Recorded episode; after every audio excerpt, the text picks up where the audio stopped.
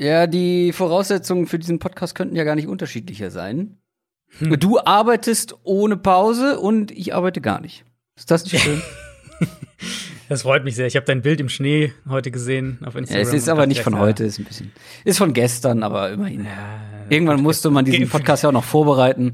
Richtig, richtig. Ja, gut, gestern wäre das Bild aber auch nicht anders gewesen. Du im Schnee und ich am Arbeiten. Ja, also richtig. Nein, ich gönn dir die freie Zeit. Selbstverständlich. Sabbat ja. Januar, Sabbatmonat. Ist das schön. Nee, aber du bist äh, voll eingespannt wegen Playoffs. Ja, ja, absolut. Also ist jetzt natürlich, die erste Woche ist eh immer voll mit hier Playoff, Power Ranking und Quarterback Ranking und so weiter. Und dann bin ich hier diese Woche bei The Zone tatsächlich zweimal im Einsatz, Samstag und Sonntag.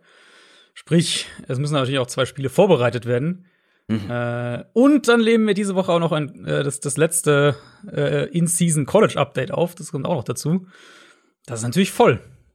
Da fällt mir ein, wenn du zwei Tage in Folge in München bist, könnte man ja theoretisch, aber es ist Corona. Ich hätte sonst gesagt, komm, machen wir einen äh, gemeinsamen ja. Livestream, aber ja, Kontakte es ist, meiden. Es ist, Kontakte es ist, ja, ist tatsächlich so. Äh, ich hatte heute auch schon tatsächlich im Hotel angerufen, um zu fragen, ob die aufhaben. Ob die dich überhaupt reinlassen. Und, und, ja, was so die Regeln sind. Ja, ist schon echt. Äh, Musst du einen negativen ja. Test mitbringen oder so? Äh, nee, das nicht. Nur halt die üblichen Maskepflicht und so weiter und so fort. Weil ich komme ja jetzt nicht aus einem äh, aus einem auswärtigen Risikogebiet oder so. Ach, Mannheim ist schon schon heiß. Ja, Mannheim, Mannheim ist, ist glaube ich, relativ so wie München von der Quote her ungefähr. Deswegen. Ja, nee, okay. Dann äh, begrabe ich diesen Gedanken. Ähm, mhm. Dann werde ich wohl alleine einen Livestream machen am Sonntag. Aber ich habe ja Zeit, von daher. Richtig.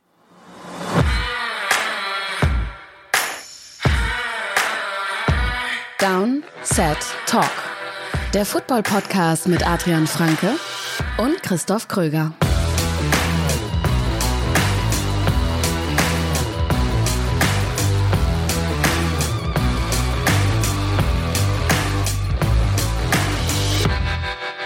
Herzlich willkommen zum allerersten Podcast von Downset Talk im Jahr 2021, der offizielle NFL-Podcast von The Zone und Spox mit mir, Christoph Kröger und Adrian Franke. Einen wunderschönen guten Tag. Ja, denkt man immer, dass man so viel Zeit hat, ne? Aber man hat sich so viele Sachen schon vorher überlegt, was man alles machen kann, was man machen muss. Mhm. Umzug vorbereiten, hier was, da was. Ja, ja, stimmt. Das ist gar nicht so viel Zeit am Ende. Aber ein bisschen schon. Ah, schon besser als arbeiten, das ist richtig. Wir haben die Regular Season hinter uns gebracht. Woche 17 ist vorbei. Wir nähern uns großen Schritten den Playoffs, der Postseason. Aber das bedeutet auch, dass das Tippspiel von uns vorbei ist. Das Downset Talk Tippspiel, was wir gemacht haben, wie jedes Jahr, gewonnen hat Tobias 1002. Ja, der Applaus ist gerechtfertigt. Mit zwei Punkten Vorsprung vor Jopos Jobbers und Stefan W aus M an der L die beide punktgleich auf Platz 3. Bei mir lief es nicht so dolle, aber das ist ganz normal bei Tippspielen, weil ich vergesse ja ungefähr die Hälfte der Thursday Night Games jede Woche. Das kommt immer wieder überraschend. Äh, deswegen bin ich, ich glaube, 183. oder so. Ähm, naja, gut. Äh, und du bist deutlich weiter vorne. 98, 98. Ich habe, glaube ich, drei Spiele verpasst zu tippen. Ja, gut, das, das killt halt, ne? Das killt. das killt, ja, ja, ist natürlich alles auch sehr eng hier in diesen, also Ja, also zwischen dir und, und, zwischen dir und mir liegen tatsächlich nur fünf Punkte. Ja, zwischen mir und dem ersten liegen, äh, was sind das hier, 14. Ja, gut, das ist schon, Welt. aber das ist schon eine Ecke. Das ist schon eine Ecke, aber ich meine, wenn du da irgendwie drei Spiele vergisst zu tippen ja. und dann vielleicht vier anders tippst, oder was, das ist, äh, wenn, wenn, ja. wenn, wenn, wenn. Ja, wenn, wenn, wenn. Ist kein, ist kein Konjunktiv hier. Äh, wir nähern uns den Playoffs, den NFL-Playoffs. Die Wildcard Round steht an. Wir gucken auf jedes Spiel, haben die News und haben tatsächlich auch mal wieder nach langer Zeit eine Quick Question mit dabei. Ja, aber ich finde Playoffs, das gibt noch mal so frischen Wind, neue Energie, mhm, mh. auch sich vorzubereiten auf diesen Podcast. Ne? Also ja, ich war mit ja, einer ganz ja. anderen äh, Euphorie dabei. Ja, ich, ich mag es auch wirklich sehr, sehr gerne. Also, es ist ja so ein Klischee, ja, beste Zeit des Jahres. Aber es ist irgendwie schon so ein bisschen, was die Football-Saison angeht. Also, für mich sind es mittlerweile wirklich zwei Sachen. Es ist die, es sind die Playoffs und es ist die Draftzeit. Also, ja. Draftzeit ja. mag ich mittlerweile auch wirklich sehr, sehr gerne. Oh, ich bin ähm, sogar vielleicht Tendenz sogar äh, bei der Draftzeit mittlerweile. Aber ja, klar, das ähm, ist jetzt, äh, jetzt wird's ernst. Genau, und das ist, das Coole ist halt, finde ich, also einmal ist halt jedes Spiel ein Endspiel, klar. Und dann Genau. Aber hast du halt, finde ich, und das fiel mir jetzt auch wieder auf beim, beim Vorbereiten, du hast einfach ein sehr, sehr gutes Gefühl für die Teams. Also Ja, du weißt, was die machen, du kannst die Matchups echt gut einschätzen. Es ist halt, du hast halt jetzt äh, ja 17 Wochen mit denen verbracht und jetzt teilweise hat, oder einige dieser Matchups hatten wir ja auch schon einmal oder sogar zweimal. Ähm, und du kannst einfach viel mehr dazu sagen, was dich so erwartet und worauf es ankommen könnte. Genau. Und äh, was sich Adrian da so überlegt hat, darauf schauen wir gleich. Vorher noch, News aus der NFL. da gab es einiges diese Woche. Natürlich, logischerweise, nach der Regular Season gibt es den Black Monday. Und nach den Lions, Falcons und Texans haben jetzt auch noch die Jets, Jaguars und die Chargers ihre Coaches, ihre Head Coaches entlassen. Fangen wir mal bei den New York Jets an. Keine Überraschung. Adam Gase wird nicht mehr Head Coach in New York sein. Ja, ja. Also war auch die erste Entlassung, die dann so nach Ja. Dem Ende von Woche 17, ich glaube, ich glaube sogar während dem Sunday Night Game noch. Äh, Ja, es kam sehr, sehr früh. Das kam noch am Sonntagabend deutsche Zeit. Genau, genau. Äh, was glaube ich auch noch mal unterstreicht, dass das schon doch seit einer Weile der Plan bei den Jets war. Das hatten wir ja, glaube ich, hier auch ein, zwei Mal gesagt. Eben, Ja. wollen jetzt nicht während der Saison noch mal irgendwie eine Interimsgeschichte oder sowas machen, aber dass Adam Gase raus ist, ähm, das war, glaube ich, doch auch schon seit ein paar Wochen klar. Jetzt ist natürlich die Frage, in welche Richtung geht's dann bei New York. Man hört bei den Jets am ehesten, dass sie sich, ähm, dass sie sich auch viel Zeit lassen wollen. Das war so das, was jetzt äh, durchgeklungen ist. Wir kommen ja gleich zu einem Team, wo es vielleicht schneller gehen könnte. Ähm, dass sie in viele Richtungen auch denken. Also es gibt ja so ja, es gibt ja ganz gute so Tracker, wo man, wo dann steht, wer, welche Teams sich mit welchen Coaches wen eingeladen haben zum Interview und, und mit wem ähm, sich schon getroffen haben. Bei den Jets wissen wir schon unter anderem Eric Bieniemy, der Offensive Coordinator von den Chiefs, Matt Eberfluss, der Defensive Coordinator von den Colts, Brian Dable, Offensive Coordinator von den äh, Bills, Brandon Staley, der Defensive Coordinator von den Rams, Arthur Smith, der Offensive Coordinator von den Titans, was ja schon mal eine ziemliche Bandbreite ist, eben drei Offensive Coordinator, zwei Defensive Coordinator, alle fünf sehr unterschiedlich auch geprägt, was, äh, was, was Coaching Trees und so weiter angeht. Von der Richtung her, wenn man eine in eine Tendenz gehen will, so die die Coordinator-Schiene halt. Also jetzt kein, ähm, da scheint jetzt kein Genau, College Coach kein- ja. ein Thema zu sein, genau, Ja. oder so hier äh, Ex-Head Coach, von denen ja auch einige. Ja, kursieren. genau. Oder wir holen Jim Harbaugh zurück. Oder, ähm, keine Ahnung. Ja, Marvin Lewis, so Marvin Lewis, genau. Ecke. Ja. Ja. Ähm, ja, also grundsätzlich äh, waren die Jets keine Überraschung, aber es sind ja auch tatsächlich die Teams am Ende geworden, die wir hier auch schon Ja. ähm, ja, erwartet haben. Zum Beispiel auch die Ja. Jaguars, da sprechen wir schon länger von. Da hätten wir es ja fast schon letzte Saison erwartet. Die haben Mhm. sich jetzt von Doug Marone getrennt. Ja, genau, auch das wirklich überraschend. Generell war ja keine, also es war ein verhältnismäßig, in Anführungszeichen, ruhiger Black Monday mit jetzt äh, Gaze, der halt am Sonntag schon kam und klar, die, die davor schon passiert waren, die Entlassung. Ja. Ähm, aber die drei jetzt waren ja wirklich auch äh, das, was man erwartet hat. Und, Aber und sechs Jackson entlassene Coaches ist, glaube ich, so Ist, äh, knapp unter Schnitt, oder? Das sind so ist so sieben, der, acht? ungefähr normal, ja. Ich glaube, der Schnitt sind irgendwie so irgendwas zwischen 6,5 und 7,5, glaube Ah, ich, ja, so der okay. Durchschnitt. Also es ist relativ normal, aber dadurch, dass wir halt die äh, schon davor Genau. ähm, jetzt auch einige hatten, drei, ja genau, drei davor, ne? drei in der ja, Saison und drei genau. jetzt, ähm, hat sich halt ein bisschen mehr entzerrt. Ähm, ja, Jacksonville am ehesten das Team, wo es vielleicht schnell gehen könnte. Auch die, logischerweise, haben die Liste mit den, ähm, mit den Namen oder mit vielen Namen, die wir jetzt bei allen Teams mitkriegen, wie Robert Sala, der Defensive Coordinator auch von den, von den Niners. Bienemy ist auch da ein Kandidat. Ähm, Arthur Smith, der, der Offensive Coordinator, wie gesagt, von den, von den Titans, der ist bei jedem Team tatsächlich auf der Liste. Also sehr gefragt. Ähm, aber bei Jacksonville eben scheint Urban Meyer ganz hoch im Kurs zu, zu, zu stehen. Und das wäre natürlich eine spannende Personalie, sagen wir es mal so. Also ein sehr eine Story. erfolgreicher, ja. absolut, Äh, sehr erfolgreicher, aber auch sehr umstrittener College Coach, der äh, in, in seiner Coaching-Vergangenheit eben doch auch immer wieder mit mit Skandalen zumindest in Berührung war und, und mit gesundheitlichen Problemen zu kämpfen hatte. Ähm, das wäre dann natürlich auch die spannende Frage, einmal eben, wie sich so ein, wieder mal die Frage, wie sich so ein High-Profile College Coach in der NFL schlägt. Und dann natürlich die Dynamik um den Nummer 1 Pick könnte dann noch mal interessanter werden. Urban Meyer hat zwar, äh, also Urban Meyer kam von Ohio State oder hat zuletzt Ohio State gecoacht, hat Justin Fields selbst nicht mehr gehabt.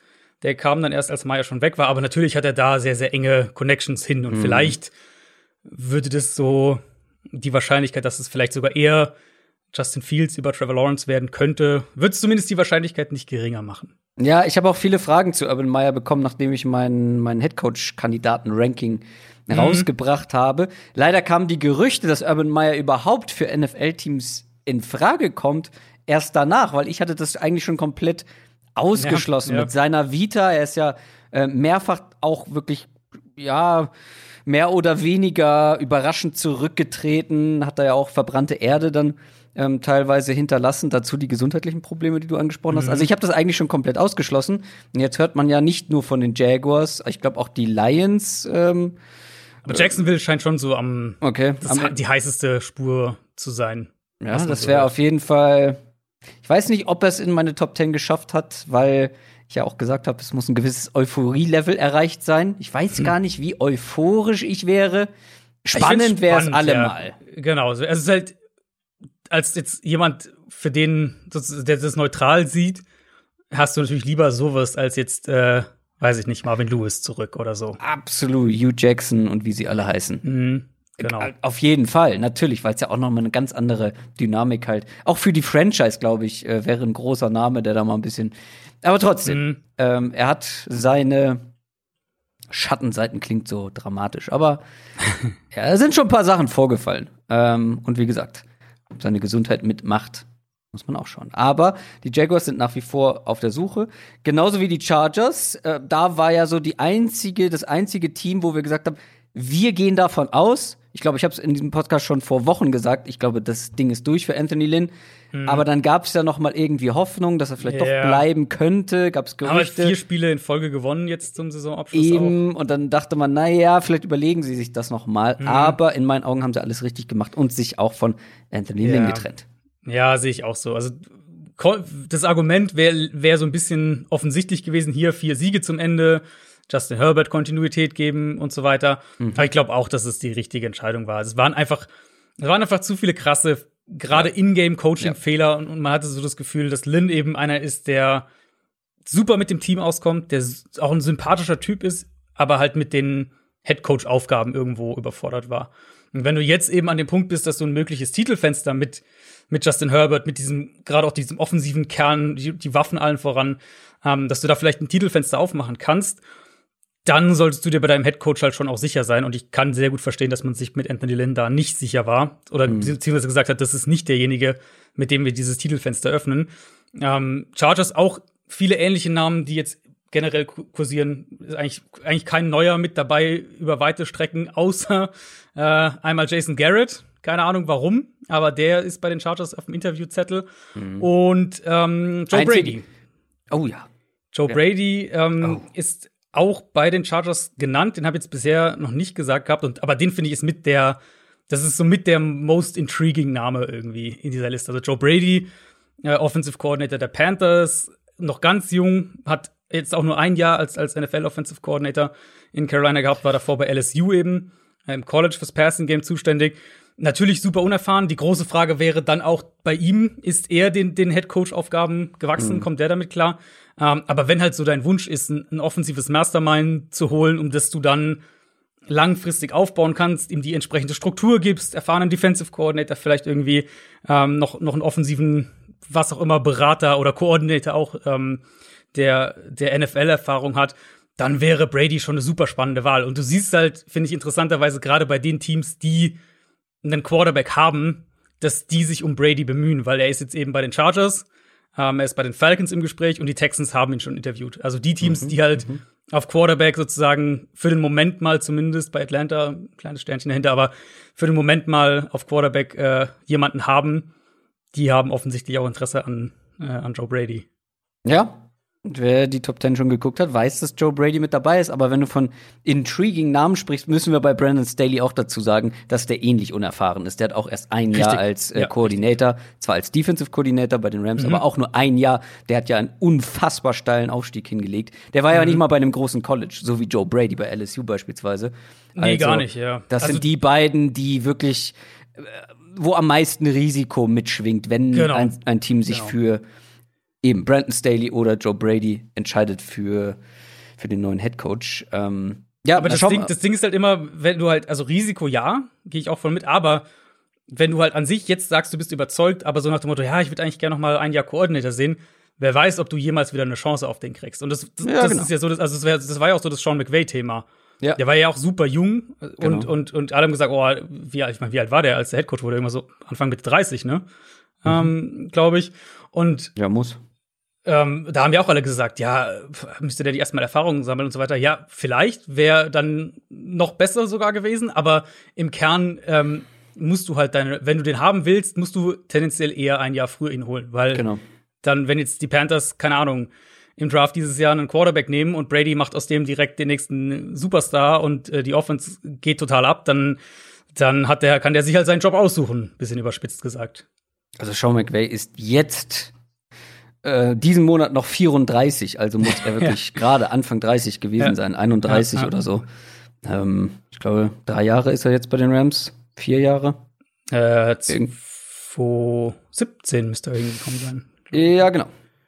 Also wirklich Anfang 30 gerade erst. Ähm, genau, aber ähm, wir werden euch auf dem Laufenden halten, welche Franchise sich welchen Headcoach holt und was das vielleicht auch zu bedeuten hat. Bei den Broncos hingegen gab es auch eine Veränderung, ähm, aber nicht auf der Headcoach-Position, sondern es gibt eine neue Rolle für John Elway.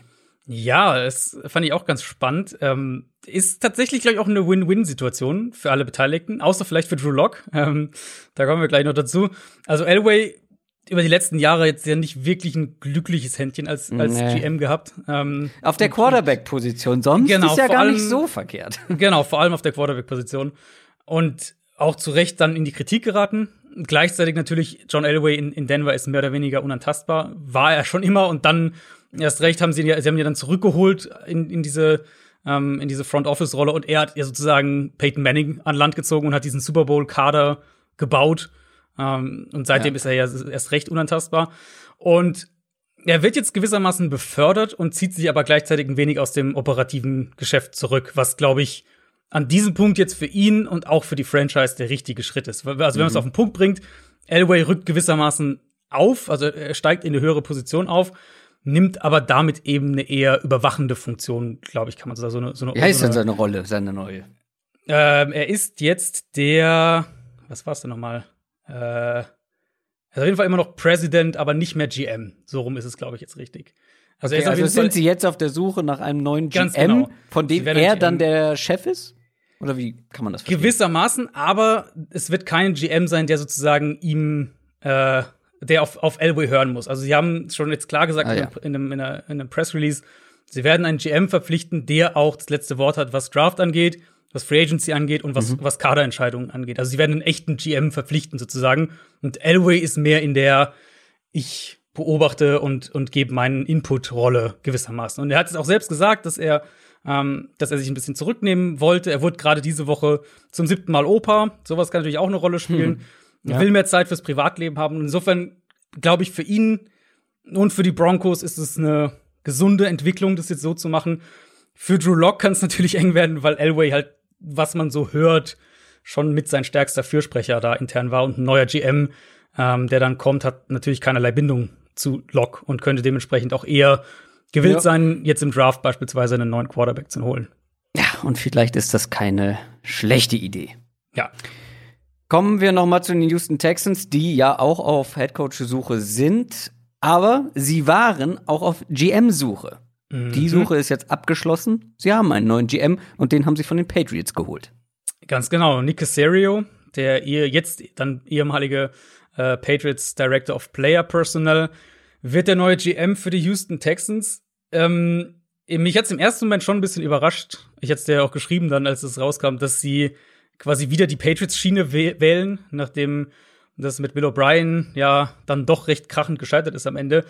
Aber klar, auch da gilt, nicht alles über einen Kamm scheren. Ähm, nur normalerweise gehen Teams dann ja eher in eine andere Richtung. Nur ist es hier eben so, dass die Texans ja schon seit einer Weile Interesse an, an Nick Casario hatten. Das war diese Story, dass sie ihn 2019 eigentlich schon ähm, interviewen wollten. Und dann haben die, die Patriots den Texans Tampering vorgeworfen, also dass sie Casario schon äh, unerlaubt kontaktiert hätten.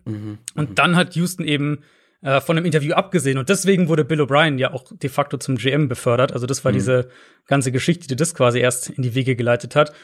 Und jetzt, wenn man so will, ist er mit Verspätung doch bei den Texans gelandet. Und äh, da bildet sich jetzt dann wieder so eine kleine, ähm, oder bleibt bestehen so eine kleine Ex-Patriots-Enklave mit eben Nick Casario und natürlich auch Jack East dabei, der ja inzwischen zum Executive Vice President aufgestiegen ist in Houston und auch ein ehemaliger äh, Patriots, Patriots äh, Front Office Mensch ist. Ja, bin ich mal gespannt. Also die, die Coaches, die man aus äh, New England holt, sozusagen, haben ja nicht die beste Vita. Mhm. Ähm, im, Gro im, Großen, Im Großen und Ganzen, aber trotzdem ist er ja eine spannende Personalie, weil er ja auch schon wirklich lange bei den Patriots mit dabei ja. ähm, war um, ja. und wirklich ja den, die, die ganze Dynastie sozusagen miterlebt hat und ähm, ja da viel Erfahrung sammeln konnte. Ja, wird jetzt spannend sein zu sehen, wen sie sich als Coach natürlich mhm. holen, weil wir hatten jetzt ja das letzte Gebilde in der Richtung war ja jetzt eben Detroit, wo sie Patriots oder also GM mit Patriots Verbindung und Coach mit Patriots Verbindung hatten, was, wie wir wissen, nicht funktioniert hat. Ähm, wird jetzt natürlich die Frage sein, ob sie jetzt dann da auch in eine vertraute Schiene gehen, ja. äh, in der Richtung, oder halt ganz, ganz anderes und eben Aber zum Beispiel Joe Brady holen. Ja, viele kommen ja bei den, sagen wir, wenn wir mal bei den Patriots bleiben, viele kommen da ja gar nicht mehr in Frage. Ne? Da ist äh, McDaniels, McDaniels äh, natürlich, ja. aber ich weiß gar nicht, wie viele Teams. Hatte der jetzt schon Interviews? Du hast das besser im Überblick, ähm, weil da haben ja viele Teams vielleicht jetzt auch so ein bisschen das rote Tuch ähm, vor Augen nach der Sache mit den Coles und mhm. auch den ganzen Vorgeschichten. Er war ja schon oft im Gespräch. Ja, ähm, ich glaube jetzt also dieses Jahr habe ich jetzt noch nichts gesehen, dass er und nach der Leistung von der Offense vielleicht dieses Jahr. ja gut. ja, nee, also im Moment nicht. Das wäre dann halt die Frage, ob du dann so äh, so Giants-mäßig Joe ja. Judge ausgräbst, irgendwie einen ähm, aus diesem Patriots-Staff, den man jetzt noch nicht so auf dem Zettel hätte. Aber ich, also, ich könnte mir auch wirklich vorstellen, dass es, dass die, dass, dass die Texans jetzt in eine Nicht-Patriots-Richtung mit dem Coach trotz allem gehen und ähm, ja, wie gesagt, vielleicht ja echt dann jemanden wie Brady holen. Und damit kommen wir zu einer lange äh, nicht mehr gemachten Rubrik. Quick Question. Aber wir haben mal wieder eine richtig gute Frage bekommen über Twitter. Und da wir natürlich heute weniger Spiele haben, deswegen ein bisschen mehr Zeit. Und weil diese Frage natürlich auch ganz aktuell, beziehungsweise aktuell relevant ist, haben wir gedacht, nehmen wir sie mit rein. Von Simon Glovka. Der hat uns bei Twitter gefragt, eventuell gibt es mal wieder eine Quick Question in einer Downset Talk Folge. Mein Vorschlag, welchen freien Headcoach Posten oder welcher freie Headcoach, Headcoach-Posten muss es heißen, äh, ist für euch am attraktivsten? In Klammern, für mich die Chargers. Hm. Und ich habe gedacht, du gehst auch zu den Chargers.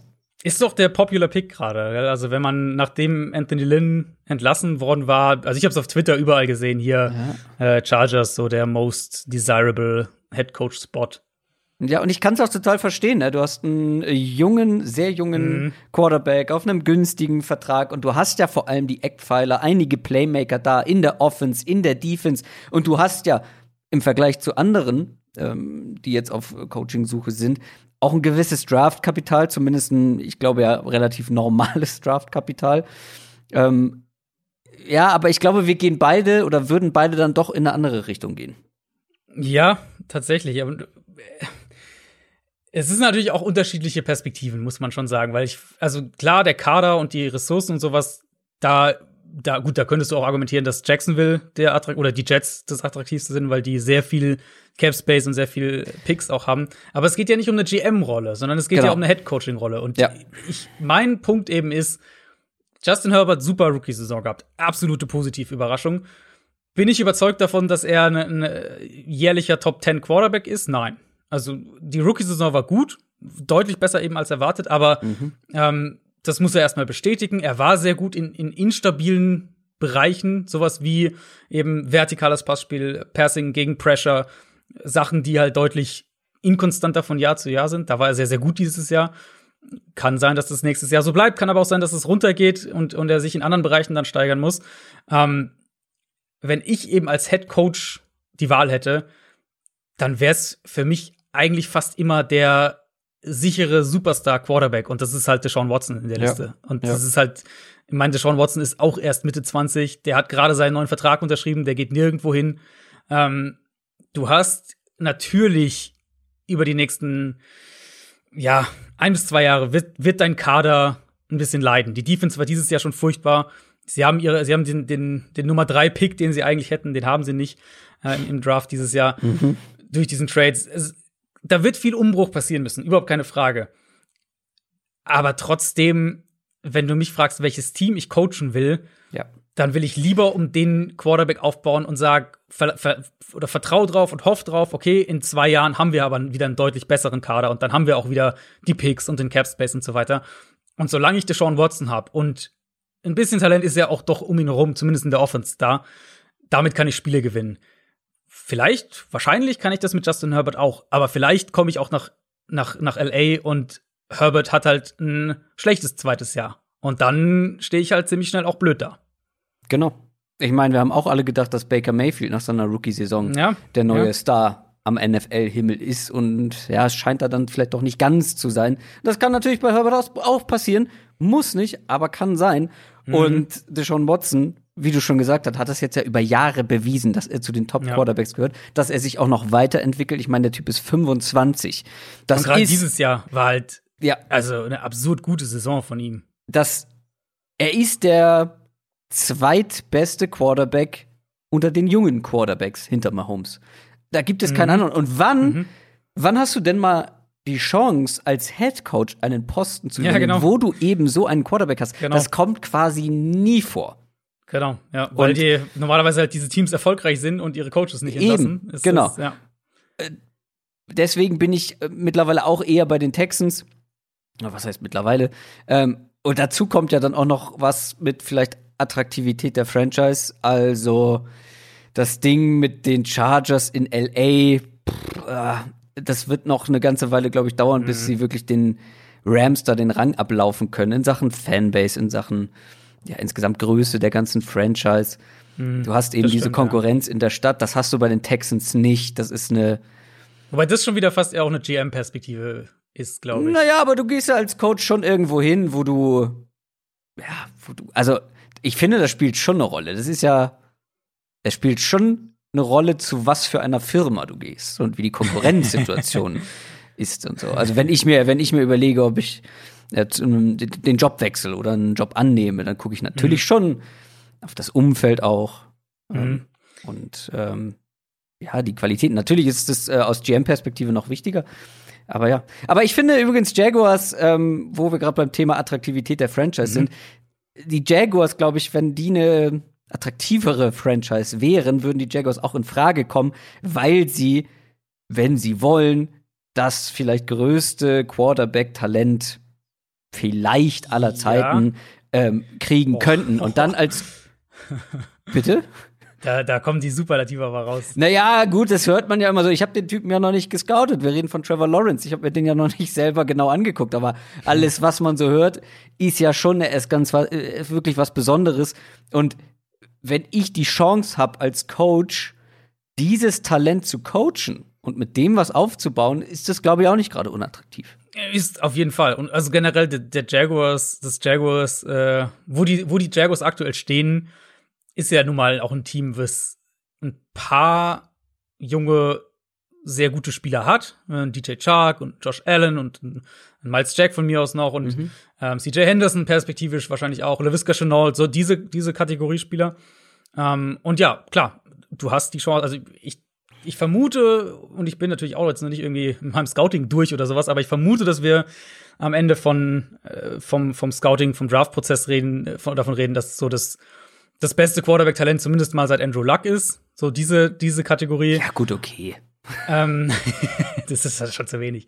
Nein, aber ich meine, der Punkt ist halt einfach, selbst Quarterbacks, die in die Liga kamen und wer und sich ganz viele Leute ganz sicher waren, der wird super, die können auch basten.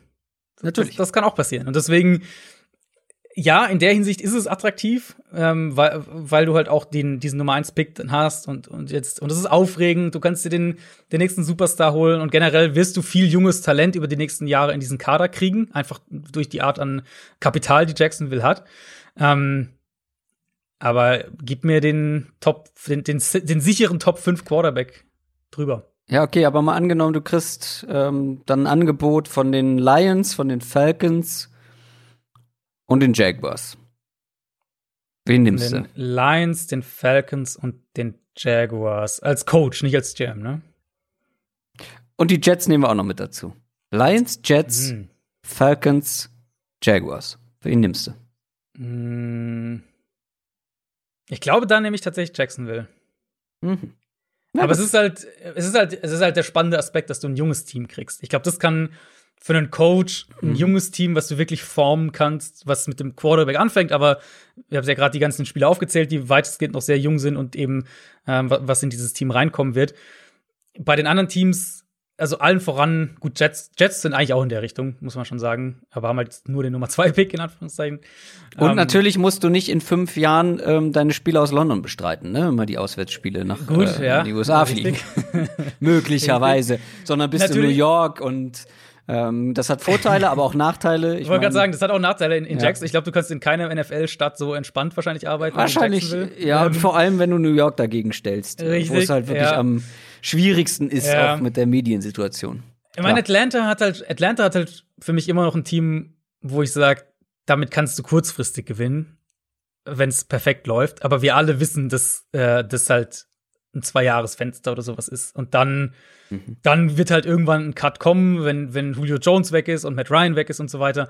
Ja, und vielleicht ist dann- Matt Ryan ja nicht mal mehr nächste Saison da, je nachdem, wie du es angehen Gut, willst. Auch Kann als auch sein, Coach ja. und- Aber dann, sowas kannst du halt, GM. da ist halt die Gefahr hoch, dass du das als Coach halt dann nicht überstehst. Richtig. Ja, das zu unserer Quick Question. Ähm, schreibt uns gerne mal, welchen Posten ihr übernehmen würdet, wenn ihr es euch aussuchen könntet. Von den sechs möglichen. Wie gesagt, wir beide eher bei Texans. Ich kann Chargers auf jeden Fall Mhm. nachvollziehen, aber ja, ich nehme auch lieber das. Ich, ich nehme lieber auch den sicheren Nicht-Bust auf Quarterback als, als eine Wundertüte, die Justin Herbert ja zu einem gewissen Teil nach wie vor ist. Und damit kommen wir zu den Playoffs. NFL Preview. Alles, was bisher passiert ist, zählt nicht. Ich meine, du kannst auch so glücklich in die Playoffs gerutscht sein, so gerade eben. Du hast es vorhin gesagt, es sind alles Do-or-Die-Spiele. Das sind alles Endspiele. Mhm. Du musst sie gewinnen. Und wenn wir von den Teams sprechen, die diese Woche auch ran müssen, muss das die nächsten vier Wochen bestmöglich gut laufen. Ähm, wir haben tatsächlich dieses Jahr sechs Wildcard-Games. Das liegt daran, dass mehr Teams in den Playoffs sind. Und wir gehen das Ganze chronologisch durch. Das erste Spiel findet Samstag um 19.05 Uhr deutscher Zeit statt. Ein AFC Wildcard Game. Buffalo Bills gegen Indianapolis Colts. Der Gewinner der AFC East gegen den zweiten der AFC South. AFC Zweiter gegen AFC Siebter. Die Bills haben die letzten sechs Spiele der Saison gewonnen. Die letzten drei übrigens mit 29 Punkten Vorsprung. Die sind richtig on fire. Und das sogar, obwohl sie ja letzte Woche zeitweise ihre Starter geschont haben. Mhm. Und das Beeindruckende bei den Bills ist, also zum einen, dass ich glaube, dass das eines der formstärksten Teams aktuell ist. Also es gibt wenig Teams, die Mhm. sich wirklich die letzten Wochen in der Verfassung präsentiert haben, wie die Buffalo Bills. Beide Seiten des Balls sind eigentlich mittlerweile gut, aber gerade die Offense ist natürlich wirklich beeindruckend. Die ist on fire. Da fällt mal ein, ein John Brown aus, kein Problem. Da fällt mal ein Beasley aus, kein Problem. Da wird dann Josh Allen ausgewechselt im Spiel, gar kein Problem. die, die spielen einfach so weiter. Ähm, also, das könnte grundsätzlich ein Problem für die Colts Defense sein, Mhm. die okay ist, die gut ist, aber ja wirklich gegen richtig starke Offenses auch Probleme hatte. Die Frage ist, was wird das größte Problem sein? Sind es die Bills Receiver gegen die Cornerbacks? Da ist ja dann auch noch ein Rock Yassin angeschlagen. Insgesamt ist es diese Passing Offense der Bills, die wirklich sehr, sehr stark drauf ist, gegen die Passing Defense der Colts. Ja, ich glaube schon. Und ich habe vorher mir noch mal so das, das, das Big Picture irgendwie angedacht. Und es gibt für mich in der Wildcard-Runde zwei Spiele, wo ich dann zu dem Schluss irgendwie kam, das ist so von äh, für, für das jeweils eine Team das denkbar schlechteste Matchup, was sie hätten kriegen können. Und das ist für mich Cleveland, für die, glaube ich, kein Team äh, vom Matchup her blöder gewesen wäre als Pittsburgh. Und das sind halt die Colts, wo ich sag, ich glaube, ich hätte Indianapolis in jedem Spiel eine reelle Chance gegeben. Hier tue ich mich vergleichsweise schwer. Also, sie haben natürlich auch eine Chance, aber hier tue ich mich vergleichsweise ähm, schwer damit und es fängt letztlich mit dem an, was du gerade gesagt hast. Die Colts eben sind für mich eines der Teams, wo ich sag, Shootouts sollten sie vermeiden. Ja. Und die Gefahr ist natürlich gegen Buffalo, jetzt mal Kansas City, Kansas City äh, außen vor, ist gegen Buffalo mit am, am größten in der AFC aktuell. Ähm, mhm. Ähm, was, also nicht falsch verstehen, die Colts Defense ist immer noch in Ordnung mit diesem Foreman Rush, Zone mhm. Coverage dahinter, mhm. sehr stabil, sehr solide. Erstmal keine schlechte Ausgangslage gegen Buffalo. Was du nämlich auf keinen Fall machen willst, ist irgendwie so ein Man-Heavy-Team sein gegen die Bills. Das haben sie, das haben sie die ganze Saison über aufgefressen. Wenn, wenn sie Cover Zero, Cover One, Cover Two Man gesehen haben, hat Josh Allen dieses Jahr äh, über 1600 Yards und 25 Touchdown-Pässe geworfen. Also das, das war quasi, das haben sie konstant zerlegt. Gegen Zone hat er mehr Fehler gemacht, ähm, unter anderem auch acht Interceptions geworfen gegen Zone Coverage. Aber das muss man auch noch mal weiter unterteilen, ein bisschen. Wir sind jetzt in den Playoffs, da können wir ein bisschen tiefer in die Matchups reingehen. Allen hat vor allem Probleme gehabt mit sogenannten Middle of the Field Open Coverages. Was heißt das? Das heißt, du hast nicht einen tiefen Safety, also wenn wir zum Beispiel diese klassische Cover 3 Seahawks Defense, ein tiefer Safety, zwei Cornerbacks, sondern du hast eben zum Beispiel zwei tiefe Safeties, also Cover 2 oder Cover 4 oder Cover 6, was eine Kombinationscoverage ist. Ähm, damit hat er vor allem Probleme gehabt. Die Colts, das ist eigentlich dann der, der, ähm, der Part, wo schon der, der Matchup, Matchup ist nicht so ideale Teil anfängt. Die Colts eigentlich letzten Jahre primär Too-High-Team gewesen, also mit viel mit zwei, zwei tiefen Safeties gespielt, äh, wo Matt Eberfluss, der Defensive Coordinator, auch primär herkommt, sind aber dieses Jahr deutlich besser in eben Middle of the Field Closed Coverages, also sprich eben Cover 3 allen voran. Um, und spielen das auch immer bevorzugter. Und das wird super spannend sein zu sehen, wie Indianapolis das eben defensiv angehen will. Gehen sie mehr auf dieses Single High Safety Looks, um dann eben dementsprechend hast du natürlich einen Safety mehr, den du Richtung Box ziehen kannst, wo du das, das Kurzpassspiel, das Intermediate-Passspiel ähm, stören kannst. Riskierst aber natürlich umgekehrt outside mehr äh, 1 gegen 1 Situationen gegen Diggs, mhm, gegen Brown. Mhm. Oder spielen sie halt viel too high, wo sie selbst dieses Jahr mehr Probleme hatten. Aber was Buffalo eben gerade was die Big Plays angeht, limitiert und wir eben wieder sagen, okay, du willst einen Shootout verhindern. Wie machst du das am besten? Das wäre wahrscheinlich eher zu sagen, wir spielen mehr mit den Safeties ein bisschen tiefer. Und ich glaube, die entscheidende Personalie, um diese Frage wirklich auch zu beantworten in dem Matchup, ist für mich tatsächlich Cole Beasley. Wenn der spielen kann, der hat ja eine Knieverletzung, hat jetzt nicht gespielt, ist noch, äh, ist noch offen. Wenn der spielen kann, dann glaube ich, wird Indianapolis sich noch eher dazu genötigt sehen, mehr Leute in diese kurzen Intermediate Zones abzustellen und eben mit, mit einem tiefen Safety zu spielen und outside die 1 gegen 1 Matchups ein bisschen in Kauf zu nehmen. Weil Beasley einfach unheimlich wichtig ist für diese Offense. Mit wahnsinnig viel, was die mit dem, mit Option Routes aus dem Slot heraus über die Mitte machen. Wenn er nicht spielen kann, dann sehe ich es für die Colts deutlich attraktiver, wirklich die zwei Safeties tief zu spielen, ein bisschen leichtere Box in Kauf nehmen. Die Bills sind kein Team, was dich jetzt zwangsläufig in Grund und Boden läuft, wenn du die Box ein bisschen leichter machst. Ähm, und dann halt Josh Allen dazu zwingen, konstant lange Drives, Wurf auf Wurf gegen Zone Coverage anzubringen. Das ist schon am ehesten das Mittel, wo du sie, glaube ich, knacken kannst. Weil was ich halt nicht glaube, ist, dass sie sonderlich viel Zugriff mit, mit ihrer Defensive Line ähm, bekommen. Also zum einen ist Buffalo mhm. einfach sehr solide in der Offensive Line und dann ziehen die Bills der Defenses sehr gut in die Breite mit, mit, äh, mit Spread-Formationen, verteilen den Ball dann auch schnell und äh, ich glaube, dass darüber wird es halt für die Colts nicht laufen in dem Matchup. Äh, wie stehen denn ungefähr die Chancen bei Cole Beasley? Ähm, also ist das eher, sieht es eher danach aus, dass er spielen kann oder? Mein letzter Stand ist tatsächlich noch komplett offen. Mhm. Äh, wir nehmen jetzt natürlich Mittwoch, Mittwochabend auf. Ähm, Injury noch ein paar Reports, Tage Zeit. Genau, ja. kommen dann jetzt über die nächsten Tage. Ich glaube, einige Teams haben auch noch gar nicht trainiert oder trainieren heute dann äh, US-Zeit logischerweise zum ersten Mal. Ähm, ja, nee, ist noch komplett offen, soweit ich weiß.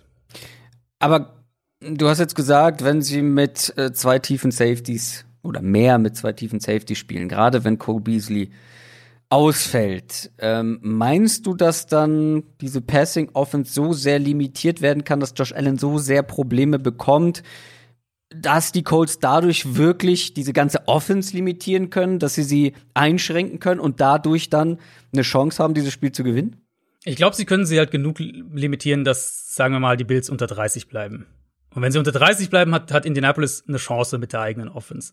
Wenn sie halt, wenn die mhm. Bills irgendwie 33 oder noch mehr machen, äh, oder selbst 30, glaube ich halt nicht, dass die Colts mitgehen. Aber wenn die Bills, sagen wir mal, ja. 24 bis 27 machen, dann sehe ich die Chance schon deutlich höher für Indianapolis. 30 Punkte haben sie jetzt in den letzten 1, 2, 3, 4, 5, 6, nee, 5 ja. Spielen gegen nicht so gute Defenses, darüber sprechen wir gleich auch noch mal, einmal geschafft gegen die Raiders. Ansonsten immer unter 30 Punkten. Ähm, aber ja, dann lass uns doch gleich über dieses Matchup sprechen, weil mhm. die Bills Defense hat sich ja auch sukzessive verbessert, ja. gerade die Front. Ja. Und bei den Colts, ja, die Offense ist jetzt nicht so explosiv, wie sie es zwischenzeitlich ja tatsächlich mhm. mal war, diese Saison. Und das, obwohl man wirklich nicht gegen gute Defenses gespielt hat. Gerade gegen oder gerade was Passing Defenses angeht. Außer die Steelers jetzt in den letzten Wochen waren da keine guten Defenses mit dabei. Also du hast zweimal gegen mhm. die Texans gespielt.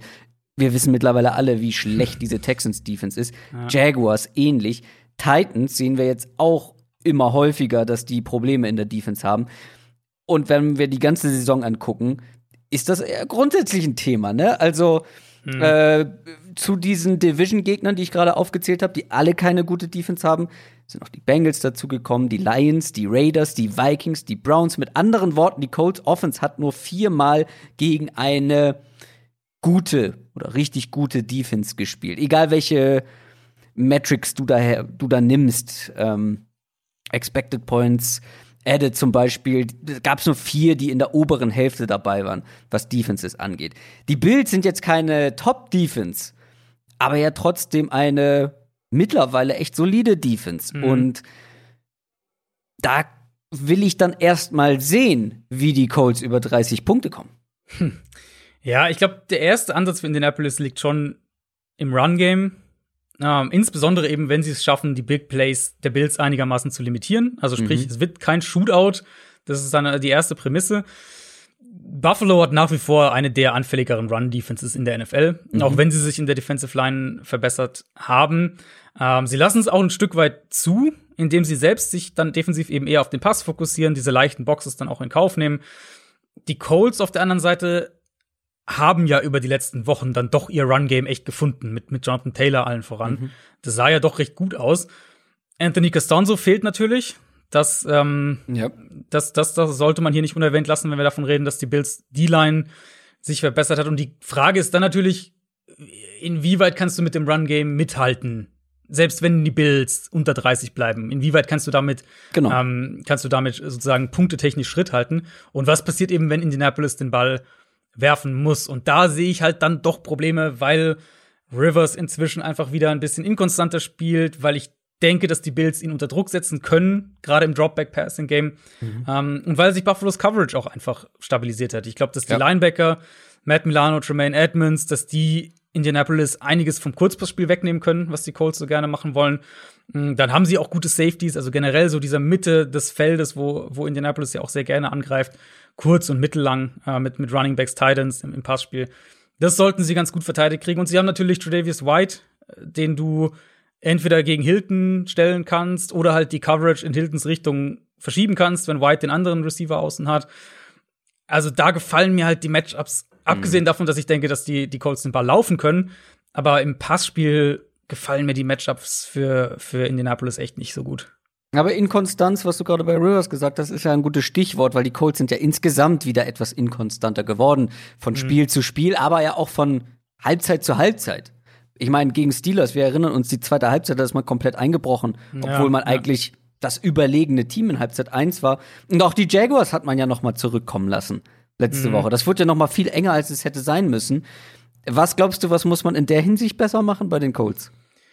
Ja, wenn es so leicht wäre, ne? Also es ist halt letztlich ja immer die Frage, wenn du Teams hast, die inkonstant sind. In den allermeisten Fällen kommst du darauf zurück, dass sie den Ball nicht, dass sie keine Baseline haben, mit der sie den Ball bewegen. Mhm. Und ich meine, das war ja klar, die Colts haben dann defensiv mehr zugelassen gegen Pittsburgh. Pittsburgh hat offensiv auch besser gespielt in der zweiten Hälfte, klar. Ähm, aber wenn die Colts den Ball selbst offensiv so bewegt hätten, wie sie es in der ersten Halbzeit gemacht haben, dann genau. wäre das Spiel ja trotzdem nicht mehr eng geworden. Und Jacksonville so ein bisschen ähnliche Richtung. Und dann kommen wir halt wieder auf die Inkonstanz beim Quarterback und generell im Passspiel zurück. Also mhm. darauf fällt es für mich halt dann immer wieder. Und ja, also ich glaube, es wird halt, es wird jetzt kein Spiel sein, wo die Bills irgendwie mit 20 Punkten Vorsprung gewinnen oder irgendwie sowas. Aber im Moment fällt es mir schon schwer, oder es muss sehr viel passieren, ein, Szenario sich auszudenken, wo ich sage, ähm, damit sind die Bills oder damit sind die Colts, weiß ich nicht, fünf Minuten vor Ende noch in Schlagdistanz oder führen sogar. Ja, grundsätzlich, ich glaube, das hört man auch raus, dass die Colts ähm, oder dass ein Colts-Sieg für uns schon eine große Überraschung wäre. Äh, Ja. Bei mir, ja. war das eigentlich zu erwarten. Ähm, Es ist halt das Matchup wirklich auch. Also, wenn die Colts gegen Tennessee spielen würden, wenn sie gegen Baltimore spielen würden, wenn sie gegen Cleveland oder auch Pittsburgh spielen würden, hätte ich immer gesagt, das ist, also kann in beide Richtungen gehen. Das ist halt das eine Matchup, wo ich sage, da sehe ich Indianapolis doch als klaren Außenseiter. Ich habe gerade extra noch mal geguckt. Die Colts sind wirklich das einzige Team in der AFC, was ich vor der Saison nicht in die Playoffs getippt habe, sondern stattdessen die Texans. Sonst alles Ja. richtig gemacht, tatsächlich. Ja, Ähm, ich hatte, äh, glaube ich, die Texans statt den Titans tatsächlich. Die Colts hatte ich ja drin. Naja, stimmt. Die Colts hattest du drin, ich nicht. Und ich hatte die Titans aber auch als Division-Sieger, was sie ja zum Glück noch geworden sind. Richtig, ja. Aber ja, also ein Colts-Sieg wäre echt eine große Überraschung. Ähm, ich habe es Mhm. mir auch notiert, die Matchups sprechen halt wirklich an vielen Stellen Ja. gegen die Colts. Dazu sind es ja nicht nur die Matchups, sondern die Bills sind ja auch wirklich einfach Genau. in bestechender Form. Und die Colts Genau. halt eben nicht mehr. Das waren sie in der Mitte der Saison. Mhm. Ähm, hätte ich gesagt, okay, die Colts haben sich richtig gut entwickelt. Jetzt ist das schon ein bisschen wackeliger geworden. Und dann ist es, glaube ich, letztendlich auch eine Qualitätsfrage, ähm, Mhm. wenn wir auf individuelle Qualität gucken. Da muss man dann irgendwie Props an die Coaches geben, ähm, weil sie in meinen Augen ja auch besser gespielt haben, als ich das vor der Saison erwartet habe. Aber trotzdem fehlt ihnen dann, glaube ich, auch im Vergleich zu den Bills sogar, dann die Qualität. Und deswegen, glaube ich, sind die Bills auch eine Nummer zu groß in, in dem direkten Aufeinandertreffen. Ja. Eine Sache, die man natürlich, die natürlich auch passieren könnte, ähm, wäre halt irgendwie Josh Allen gehen die Nerven durch. Sowas, was wir letztes Jahr in den Playoffs gesehen haben. Das glaube ich zwar nicht, angesichts der Saison, die er gespielt hat und auch Ja. angesichts der Situation, die er in dieser Saison hatte, wo er zurückgekommen ist, so die erste Halbzeit gegen Pittsburgh zum Beispiel. Er wird der viel gefestigter einfach. Ne? Genau. Ähm, aber das war ja nun mal letztes Jahr die, ähm, Ja. die Story, mit der Buffalo in die Offseason gegangen ist. Hier gegen Houston, Spiel eigentlich führen und so weiter. Und ähm, Josh Allen geht komplett ein und sie, sie verlieren das Spiel noch. Aber da waren halt die Bills auch noch insgesamt als Team Ja, nicht an dem Punkt, Frage. wo sie jetzt Ja. sind. Sind viel, viel besser jetzt.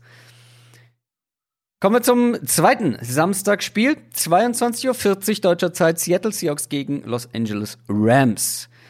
Das ist ein Duell, das klingt eher nach Divisional Round, ist aber Wildcard Game. Platz 3 gegen Platz 6 in der NFC. Das Spiel gibt's jetzt logischerweise dieses Jahr zum dritten Mal. Woche Nummer 10 gab es einen Sieg für LA, in Woche Nummer 16 einen Sieg für die Seahawks. Seattle ist auf ja, einer kleinen Serie unterwegs, vier Siege in Folge und die Rams haben noch so gerade die Kurve bekommen, haben es noch in die Playoffs geschafft, weil sie das direkte Duell gegen die Cardinals gewonnen haben. Und das mit Backup-Quarterback. Gut, auch gegen Backup-Quarterback über weite Strecken. Ähm, aber selber eben ohne Jared Goff und was mir erst danach klar geworden ist, sie haben das Spiel ja nicht nur mit ihrem Backup-Quarterback gespielt, sondern ihnen fehlten, pass auf, der Spieler mit den meisten Passing, mit den meisten Rushing und mit den meisten Receiving Yards. Alle ihre äh, Top-Leute in Sachen Stats haben gefehlt und sie haben trotzdem das Spiel gewonnen. Das hätte so ein richtig schönes Spiel werden können. In den Playoffs, Rams gegen Seahawks. Und ich bin ja wirklich kein großer Jared Goff-Fan. Aber John Walford ist dann doch irgendwo noch ein Handicap. Also, äh, wenn wir jetzt mal gucken, Tendenz sieht's ja eher danach aus, dass Goff nicht spielen wird, sondern John Walford, richtig? Ja, also es wird eine ne ganz klare Game-Time-Decision. Das werden wir erst am Samstag wissen. Es sei denn natürlich, bei Goff wird's jetzt noch mal irgendwie schlimmer, aber ähm, oder oder kriegt irgendwie hat irgendwie ein Setback, aber Vielleicht aus strategischen Gründen. Genau, wird McVay wahrscheinlich eh nicht sagen wollen. Ähm, ich würde auch vermuten, dass Goff nicht spielt, aber für mich ist es schon so eine so eine 60-40 Geschichte. Also ich glaube schon, dass es noch eine Mhm, Chance gibt, dass mhm. er tatsächlich spielt. Aber John Walford wäre, das haben wir letzte Woche schon gesagt, und ja, er hat vielleicht keine großen Fehler gemacht oder so, ähm, aber ist natürlich eine ganz andere Liga an Quarterback. Ja, äh, also ja, es ist klar. Und auch, auch da darf man echt nicht unterschätzen, ähm, Stichwort Playoff-Erfahrung. Das ist halt Genau. schon nochmal was anderes, glaube ich. Und Naja, dann- nicht nur also- Playoff-Erfahrung, generell Ja, NFL-Erfahrung ne, Erfahrung, bei ihm. halt, genau, aber halt dann in einem Playoff-Spiel zu Klar. spielen, sozusagen. Ja. Was Goff natürlich auch schon jetzt äh, doch einige auf dem Buckel hat. Also zu Goff muss man halt sagen, dass der echt mies war die letzten Wochen. Also gerade Mhm. auch als Passer echt mies war. Trotzdem rein als Passer gesehen sicher eine, eine nochmal eine Ja. deutlich höhere Baseline einfach hat als Wolford. Was wir eben mit Wolford, das war genau das, was ich auch vor dem Spiel gesagt hatte, was wir gesehen haben eben, ähm, ist, dass er einen gewissen ähm, Rushing-Faktor mitbringt. Und das kann Es halt waren, es waren nicht viele, aber gute Runs, ne? ja, genau. Es waren halt echt einige auch ähm, äh, Third Down äh, Runs, die dann zu First Downs geführt haben und so weiter. Und so dieses klassische McVay lässt seinen Quarterback aus der Pocket rollen. Bei Goff weißt du, dass wenn da nichts offen ist, entweder wirft er den Ball in die Flat oder er wirft ihn weg oder er läuft halt vielleicht für ein Yard.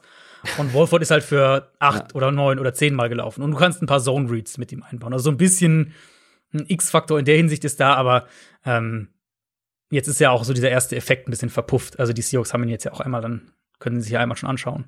Ja, genau. Und wie bereitest du dich jetzt, dich jetzt drauf vor? Weil es sind, sind ja doch schon unterschiedliche Quarterbacks, ne, die beiden. Ähm, wenn wir überlegen, die haben Jet Goff im zweiten Spiel war das extrem unter Druck gesetzt. Ähm, Stand, glaube ich, mehr Dropbacks unter Druck als nicht unter Druck. Und da hat er erhebliche Probleme bekommen. Kannst du das mit oder gegen Warford auch so spielen? Jamal Adams übrigens ist angeschlagen. Es würde natürlich extrem helfen, wenn der mit dabei ist. Entweder Ja. äh, ja durch die Edge Rusher der Seahawks. entweder als als Pass Rusher oder natürlich auch gegen mobile Quarterbacks kann dann so ein Safety ähm, Ja. ja, schon Ja. einen Unterschied machen, oder? Also die Seahawks haben sich defensiv echt so ein bisschen eine Defense zusammengebaut, die sowas wie äh, die Antwort auf die Division-Probleme ist, gewissermaßen. Also wenn wir auf die NFC West schauen, eben allen voran die Rams und die Niners, beide halt extrem davon abhängig, dass das Outside-Zone-Game funktioniert. Und klar, beide machen auch mehr und machen auch andere Sachen und so weiter, aber das ist halt der Kern der Offenses immer noch. Wenn du sie da limitieren kannst, dann zwingst du sie halt, dich mit ihrem Plan B, Plan C, was auch immer zu schlagen. Und gerade eben dieses Outside-Zone Run-Game ist ja, also das Outside-Zone-Game generell, damit ist ja eben nicht nur das Run-Game gemeint, sondern halt auch diese ganzen Rollouts, die dann auch mit Screens und Play-Action alles damit zusammenhängt. Im Fall von Wolford dann noch mögliche Runs, die noch dazukommen.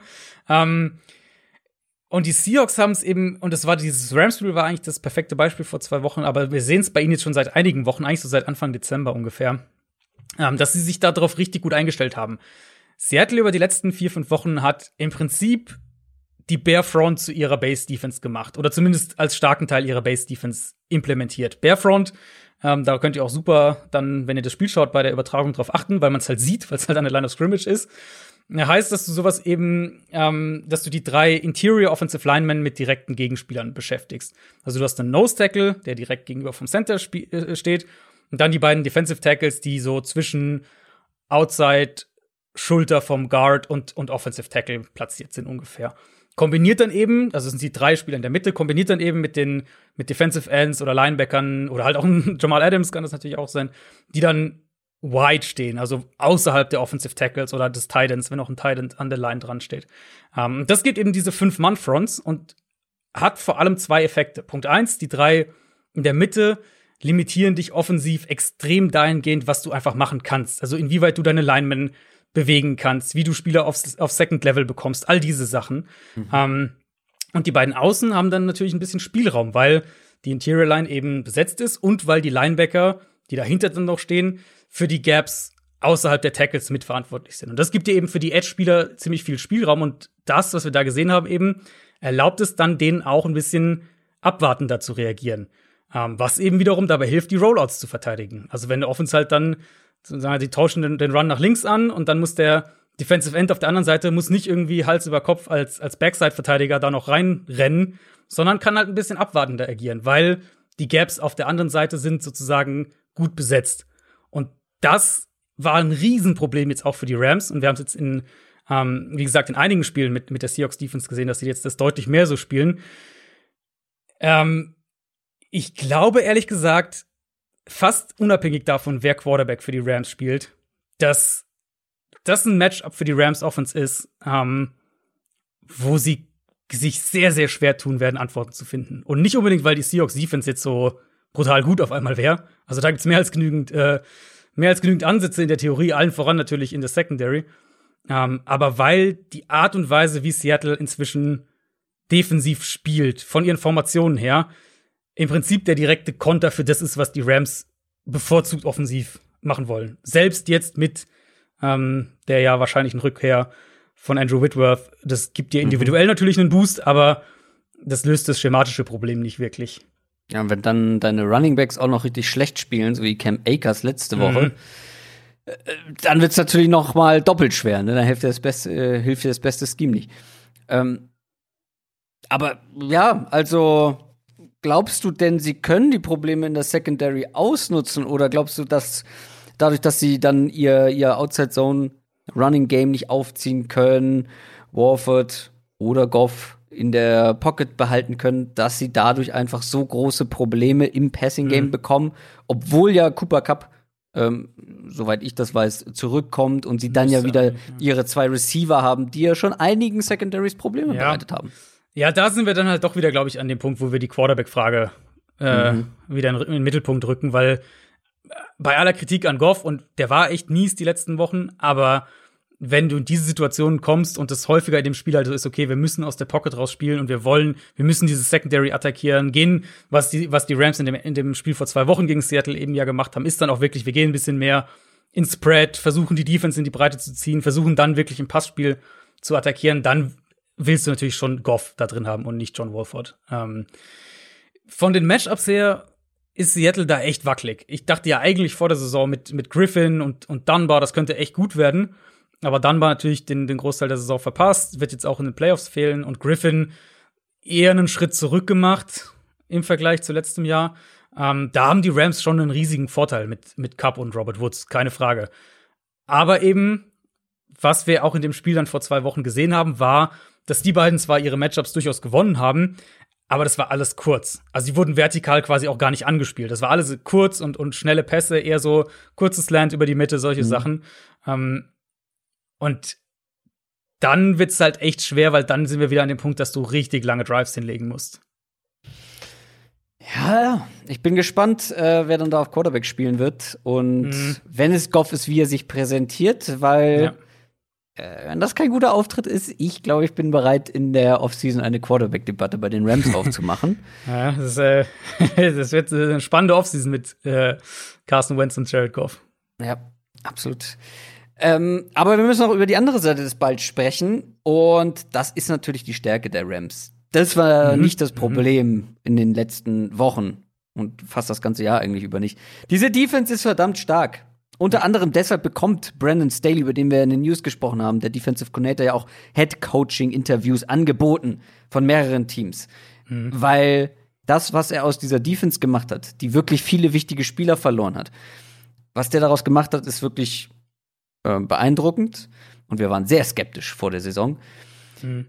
Ja, was sind die Stärken des Seahawks Offense im, im Gegensatz dazu? Natürlich Russell Wilson und vor allem die zwei mhm. Receiver, DK mhm. Metcalf und Tyler Lockett. Aber, und jetzt kommt das Aber ins Spiel. Ich glaube, dass die Rams halt ganz gut aufgestellt dafür sind, nach wie vor. Mit Jalen Ramsey, ich meine, der hat äh, die Andrew Hopkins weitestgehend aus dem Spiel genommen. Und den zum Beispiel jetzt äh, für DK Metcalf und Troy Hill, der Slot Cornerback, spielt auch seit einigen Wochen richtig gut. Da kann ein, ein Tyler Lockett zum Beispiel aufgefangen werden. Wie tut man dieser Rams Defense richtig hm. weh? Ja, äh, und auch, also, und, und beide Perspektiven, ne? Die, die Seahawks Offense da ist ja schon noch echt Sand im Getriebe. Seit, ja. echt, seit, seit Wochen, eigentlich seit der ganzen zweiten Saisonhälfte. Ja. Ähm, wir haben ja auch einige Male über die Entwicklung in der Offense gesprochen und ich hatte jetzt gerade, zu dem Thema hatte ich gerade am, am Dienstag mit ein paar Seahawks-Fans auf Twitter einen kleinen Austausch. Ähm, also vielleicht habe ich mich da auch manchmal zu einseitig ausgedrückt, ich weiß es nicht, aber wenn ich davon rede, eben, dass Also, was, was genau meinst du mit Austausch? Nein, nein, es war alles gut. Also es war alles, äh, war, war, war alles in Ordnung. Ähm, äh, nee, nee, also es ging halt darum, eben sozusagen um die, um die Abstufungen, wie sehr sie jetzt wieder in alte Muster gefallen sind, offensiv. Mhm. Äh, und wenn ich jetzt so davon rede, Seattle ist wieder konservativer geworden und so weiter, dann meine ich nicht, dass sie plötzlich wieder diese alte Pete Carroll, wir laufen den Ball bei zwei von drei First Downs mehr oder weniger spielen. Ähm, so, was ich aber meinte, ist eben, dass Seattle ungefähr seit Woche elf den Fuß vom Gaspedal genommen hat. Ich glaube, so kann man es ganz gut sagen. Sind, halt, sind ein bisschen runlastiger geworden bei Early Downs. Das merkt man dann in der Gesamtabrechnung einfach. Ähm, Wilson wirft deutlich weniger tief. Und, oh ja, äh, gerade letzte Woche. Ich habe den Chart gesehen, ähm, wo er die Bälle wie hingeworfen mhm. hat. Ich glaube, er hatte sogar von allen Starting Quarterbacks letzte Woche die geringste Yards per Attempt Zahl. Also sehr kurz alles. Ja, ja, ja, ist alles viel mehr, auch mehr mit den mehr über Screens, Running Backs, sowas, alles wieder darüber mehr, ähm, mehr aufgebaut. Und es, also es hängt natürlich alles zusammen. Es ist einerseits sind die, die Formschwankungen bei Russell Wilson selbst, darüber haben wir ja gesprochen. Die Offensive Line spielt wackeliger. Ähm, andererseits aber, und da kommen wir eben ins Matchup, es ist auch die Art und Weise, wie Defenses gegen die Seahawks mittlerweile spielen. Und die Rams sind halt im Prinzip das perfekte Beispiel dafür. Die Rams haben, also in meinen Augen auch generell die beste Defense äh, in dieser Saison. Und, und wie kamen sie dazu? Ähm, wenn wir darüber reden, dass, dass die Seahawks, äh, dass die Seahawks Defense sich ideal quasi auf die, auf die Offenses oder auf einige der Offenses in ihrer Division eingestellt haben, dann kann man das über die Rams gerade mit Blick auf die Cardinals und die Seahawks Offense umgekehrt auch sagen.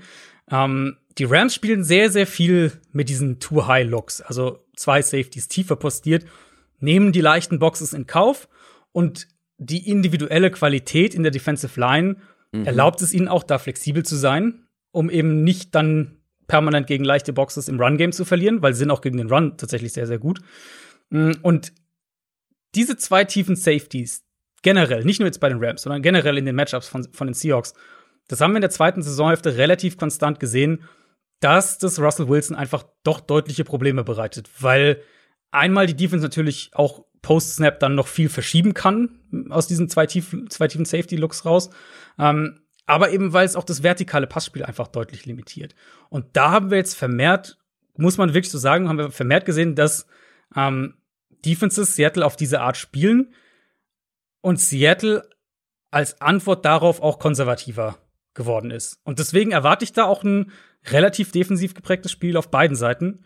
Hm, Rams natürlich, du hast schon die, du hast Rams und Donald, hast du eh schon angesprochen, die werden die, die Big Plays einigermaßen wieder limitieren können, zumal Seattle aktuell sowieso offensiv anders spielt.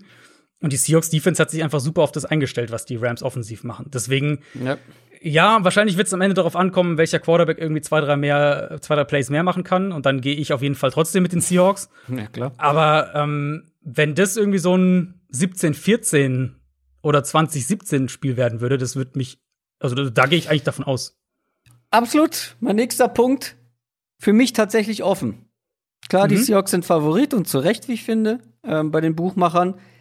Aber ich glaube, die Rams haben eine Chance und ich glaube sogar mit Warford. Also, ich würde die nicht komplett abschreiben, auch wenn Warford nee, spielt. Nee, nee. Dafür ist McVay zu clever, das System zu gut. Ja, Seattle mhm. Stevens, du hast gesagt, ähm, sich gut darauf eingestellt, generell ja auf einem guten Niveau seit ein paar Wochen. Mhm. Aber es fehlt mir, ähnlich wie dir, die Dominanz der Offense ja, aus, genau. der, aus der ersten Saisonhälfte. DK Metcalf kann auch mal gerne wieder aufwachen. Ne? Also hm. der Schluss der Saison, die letzten Wochen, kein Vergleich zu, sagen wir mal, der ersten Hälfte, der guten mhm. ersten He Saisonhälfte. Ist halt dann schwierig, gegen Jalen Ramsey das in dem Fall zu, zu machen. Ja. Mein ja. Kopf sagt auf jeden Fall Seattle. Was mein Bauch sagt, vielleicht hm. sprechen wir da später noch mal drüber. Oh. Aber das ist, ich glaube, das ist offener, als man das jetzt so nach den letzten Wochen, nach den letzten Eindrücken der Saison denkt. Gerade bin ich sehr gespannt auf die Rams Defense. Vielleicht packt die echt so ein, so ein Megaspiel aus. Aaron Donald in beiden mhm. Spielen gegen die Seahawks mit jeweils acht Quarterback Pressures. Das ist ja, auch nicht ja. gerade wenig. Und Leonard Floyd ja. hat, glaube ich, ja letzte Woche gar nicht gespielt oder angeschlagen gespielt. Das weiß ich jetzt gerade nicht, aber hatte nicht so einen Impact. Aber im ersten Spiel hatte der elf Quarterback Pressures. Ja, also, das stimmt, das weiß ich noch, ja. Ähm, also das kann dann auch schon so ein Spiel dann auch entscheiden, wenn so eine Defense ja. echt einen Sahnetag erwischt. Und ist, äh, Russell ja. Wilson kann auch mal einen schlechten Tag haben. Das haben Absolut. wir auch dieses Jahr gesehen.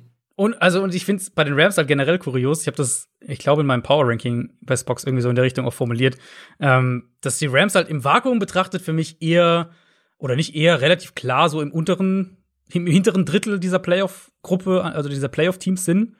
Wenn ich jetzt im Vakuum die Teamqualität einschätze und gleichzeitig ich aber sagen würde, dass für jedes NFC-Team die Rams wahrscheinlich das mieseste Matchup sind. Weil mhm. sie halt Defense oder Defense spielen auf eine Art und Weise, wie es kein anderes Team kann.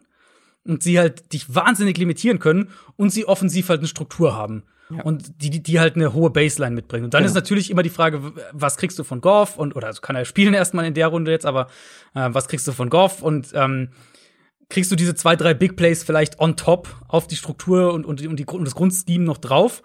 Und dann gewinnst du halt sehr viele Spiele. Deswegen, Ich glaube, wenn ich jetzt zum Beispiel Packers-Fan wäre, ich würde eher hoffen, dass die Seahawks das gewinnen, als dass die Rams das gewinnen, wenn ich ehrlich bin.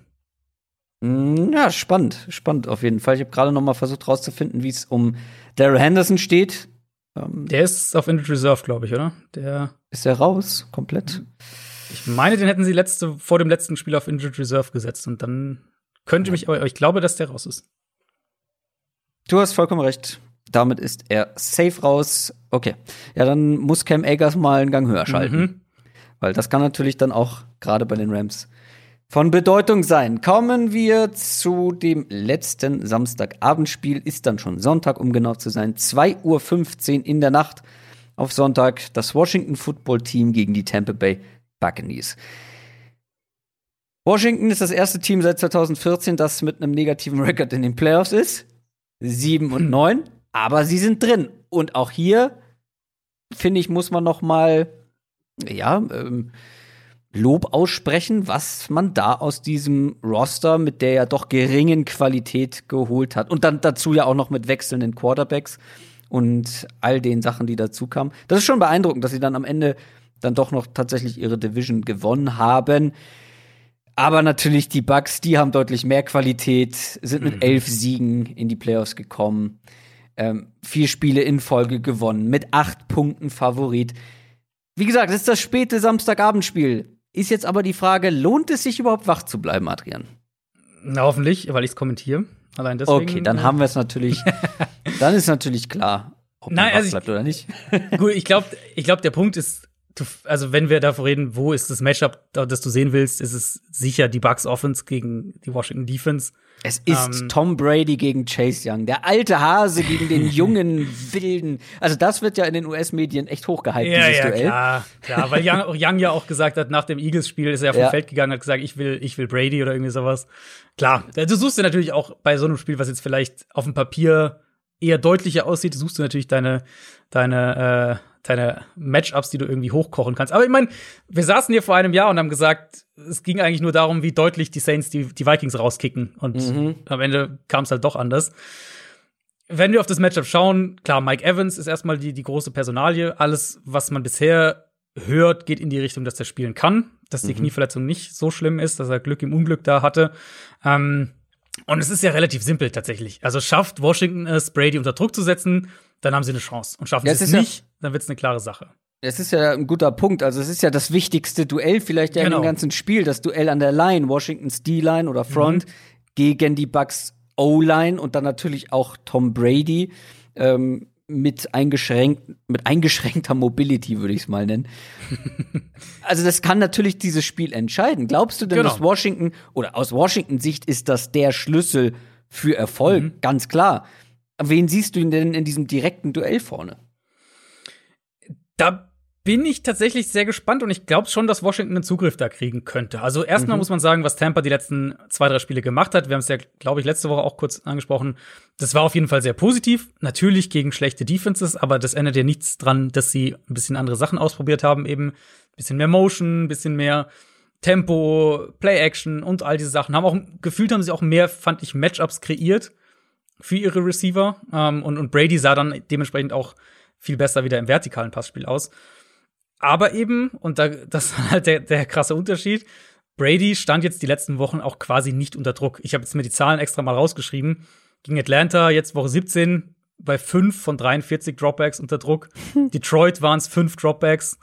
Gut, da wurde zur Halbzeit rausgenommen, muss man dazu sagen, aber trotzdem äh, 5 Dropbacks von 28. Mhm. Dann das erste Spiel gegen die Falcons 12 von 48. Und Minnesota waren vier von, von 23. Ja, also er stand quasi nicht unter Druck. Ja. Ähm, deswegen, das, was Tampa offensiv so vorsichtig ge geändert hat, ist positiv. Egal, äh, ob, wie gut jetzt die gegnerischen Defenses waren. Aber sie hatten eben auch viel Spielraum dafür. Gerade was das Play aus der Pocket angeht. Und das muss natürlich Washingtons Hoffnung sein. Du hast halt vier Spieler ähm, in Deron Payne, Jonathan Allen und eben Chase Young und Montez Sweat, die beiden Edge Rusher, die je alle mindestens 30 Quarterback Pressures hatten. Allen, Young und Sweat auch alle die 40 geknackt haben. Washington als Team hat die vierthöchste Pressure-Quote in der NFL. Also das ist halt, das ist nicht nur auf dem Papier so, sondern das ist das, was sie können. Ähm, was wir, also Tampa hat natürlich trotzdem noch immer noch eine sehr gute Offensive Line. Das muss mhm. man schon auch sagen. Die Tackles spielen wirklich gut. L.A. Marpet ist einer der, der besten Guards diese Saison. Ich glaube, wenn du dir einen Spieler so ein bisschen raussuchst, ist es vielleicht Ryan Jensen, der Center. Das wäre so mhm. der, den ich mhm. vielleicht versuchen würde, mit Allen, mit Payne zu attackieren. Ähm, aber du brauchst halt schon eine absolute Gala-Vorstellung. Das ist auch klar von deiner Front, weil ähm, Washington Secondary spielt gut, aber die können nicht mit den Bucks-Receivern ja. mithalten, wenn Brady Zeit in der Pocket hat. Ja, also bleiben wir dabei. Das ist der Schlüssel zum Erfolg, aber du musst es halt, gerade weil du gesagt hast, durch ihre neue Art und Weise zu spielen in der Offense, ist Brady auch, was das vertikale Passspiel angeht, besser geworden. Du kannst ihn ja nicht bei jedem Snap, bei jedem Dropback unter Druck setzen. Klar. Ja. Und dann können ja die ein oder andere Situation oder kann die ein oder andere Situation ausreichen mit einem Big Play vertikal auf Chris Godwin, mhm. Mike Evans, wenn er spielen kann. Ich weiß nicht, ja, könnte sein, aber das sah ja schon böse aus. Ist wohl nichts Schlimmeres passiert, aber trotzdem. Ähm, würde mich ein bisschen überraschen, wenn er spielt, aber Antonio Brown kommt immer besser an. Also, da können es dann halt auch die einzelnen Big Plays sein, ne? die das Spiel dann für die Klar. Bugs in die richtige Richtung bringen. Ja, klar, gerade eben, weil kann man auch gleich schon als Übergang für die andere Seite des Balls nehmen, mhm. weil wir halt nicht davon ausgehen können, dass Washington offensiv eben. mithält. Also Washington, wenn wenn Washington da wirklich eine Sensation schafft und es wäre also sicher noch mal deutlich eher als Colts gegen Bills wäre das der größte Schocker der Wildcard-Runde, wenn Washington das gewinnt, ähm, dann muss es halt so ein 23-20 oder irgendwie sowas sein. Ja. ja, dann gehen wir doch mal auf die andere Seite. Ron Rivera hat tatsächlich angekü angekündigt, vielleicht seine Quarterbacks, die die er noch hat, rotieren zu lassen. Taylor Heineke, äh, Heineke und warum habe ich so Probleme mit diesem Nachnamen? Ich weiß auch nicht. Vielleicht äh, denkst du immer an Heineken. Ich denke wirklich an Heineken, ist kein Scheiß. ähm, und Alex Smith. Ähm, mhm. Die beiden. Der ist leichter. Der ist leichter, ja, das ist gut. Ähm, also was denkt man sich dabei? Ist es ein Ablenkungsmanöver, um Verwirrung bei den Bugs zu stiften? Nee, ist es nee. eine echte Überlegung? Aber wenn das wirklich eine ähm, reale Überlegung ist, die Quarterbacks rotieren zu lassen, warum? Weil Alex Smith einfach nicht fit ist. Ich glaube, das okay. ist wirklich der Grund. Also er hat halt diese Wadenprobleme. Er hat jetzt mhm. gespielt ähm, gegen Philly, aber er hat diese Wadenprobleme und äh, ich, also ich sag mal so, Alex Smith gibt dir eine gewisse Baseline. Dadurch, dass er wenig gravierende Fehler macht, wenn er Zeit in der Pocket hat, verteilt er den Ball gut. Ähm, ist so vielleicht, sagen wir mal so, grob über den Daumen gepeilt für einen Big Play pro Spiel gut. Ähm, und ich meine, Washingtons Offensive Line ist auch echt ist deutlich besser, als ich gedacht hatte. Also auf jeden Fall eine positive Überraschung in dieser Saison. Ähm, aber wenn es dann halt Probleme in Protection gibt, dann war er jetzt halt doch krass limitiert. Und es, ich denke, die Wadenverletzung hilft da nicht. Also ich vermute, dass er halt auch Probleme damit hat, wirklich sich zu bewegen und, und diese mhm. auf, auf, auf engem Raum dann kurz in der Pocket zu bewegen und trotzdem in Wurfposition bleiben, all diese Sachen. Oder auch mal selbst zu scramblen, ähm, dass das im Moment einfach schwierig ist. Deswegen, ich könnte mir vorstellen, es ist wirklich so, wir wollen die Belastung auf die Wade managen und wir wissen nicht genau, ob Alex Smith ein komplettes Spiel durchhält das könnte dann natürlich unter Umständen ziemlich kurios werden, wenn du dann irgendwie, hm. weiß ich nicht, das zweite Viertel spielt Taylor Heinecke und, das, und den Anfang vom dritten auch und dann tauschen sie wieder zurück. Ähm, ja, drive-abhängig, so wie im ja. Football, ganz normales sowas, genau. Prozedere. Genau. Ja, ähm, das, das könnte natürlich schon eine, eine äh, gewisse kuriose Note dem Spiel geben, weil das Ding mit der Bucks Defense ist natürlich, die werden dafür sorgen, dass es eine schwierige Pocket ist in diesem Matchup für wer auch immer ja. Washingtons Quarterback ist, weil ähm, ja. die müssen halt nicht viel befürchten. Klar, du musst Terry McLaurin ist so der eine X-Faktor, aber, aber darüber hinaus bei 100 Prozent. Genau und darüber hinaus ist Washington halt eine reine Kurzpass-Offense. Also alles Titans, Running Backs über die Mitte. Ähm, ich hatte ja letzte Woche auch ein bisschen, ein bisschen ausführlicher darüber auch gesprochen, wie viel die tatsächlich über gerade die Titan auch machen.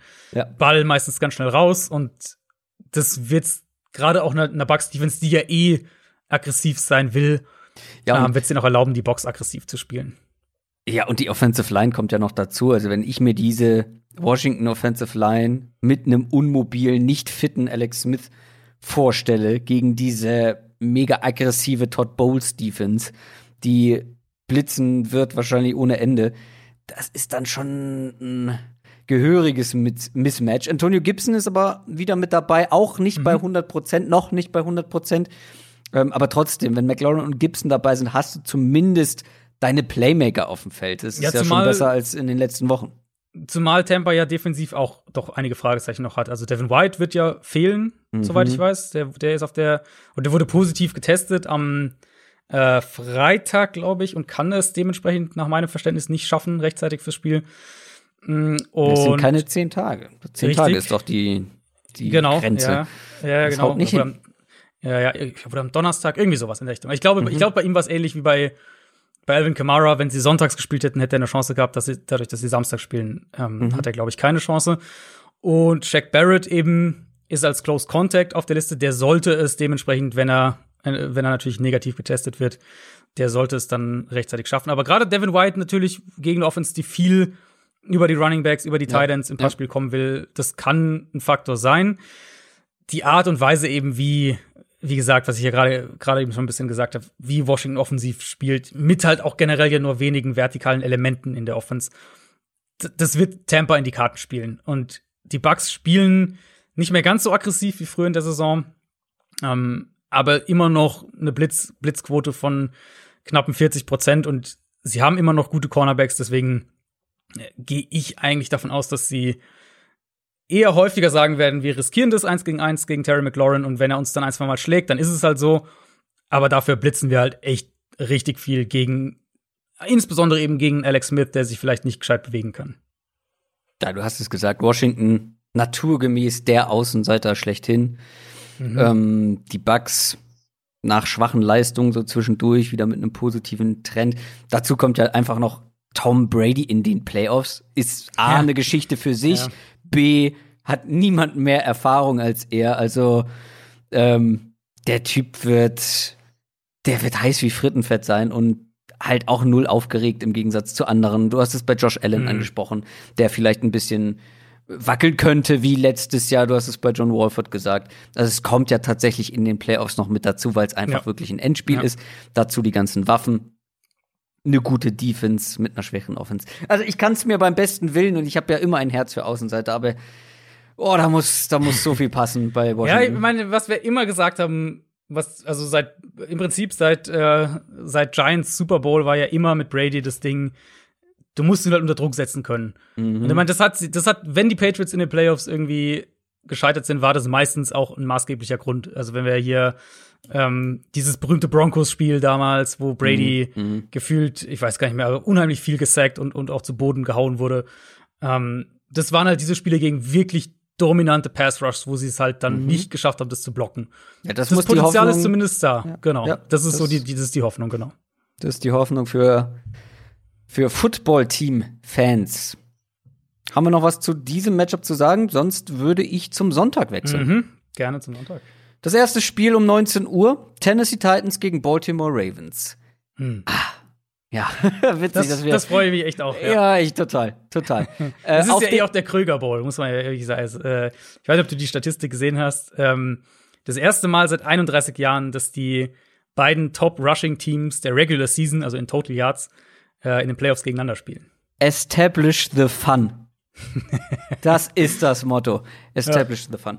Ähm, ja, Absolut, auf dem Papier auch das offenste Duell bei den Buchmachern. Platz 4 gegen 5 der AFC. Mhm. Beide mit einem 11 und 5 Rekord in die Playoffs gekommen.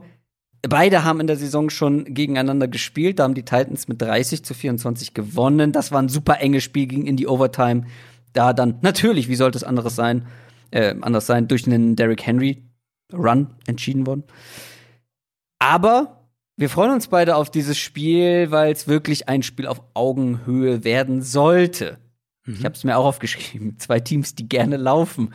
Zwei Teams, die am liebsten vorne liegen und das dann nach Hause schaukeln. Zwei Teams, die einen guten Plan A haben, gutes Grundkonzept, eine gute Grundidee, würde ich es mal nennen.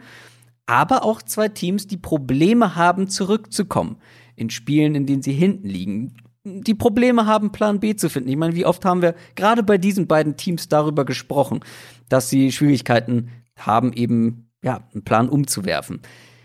Und vor allem, ist das ein Spiel, das es letztes Jahr schon in den Playoffs gab.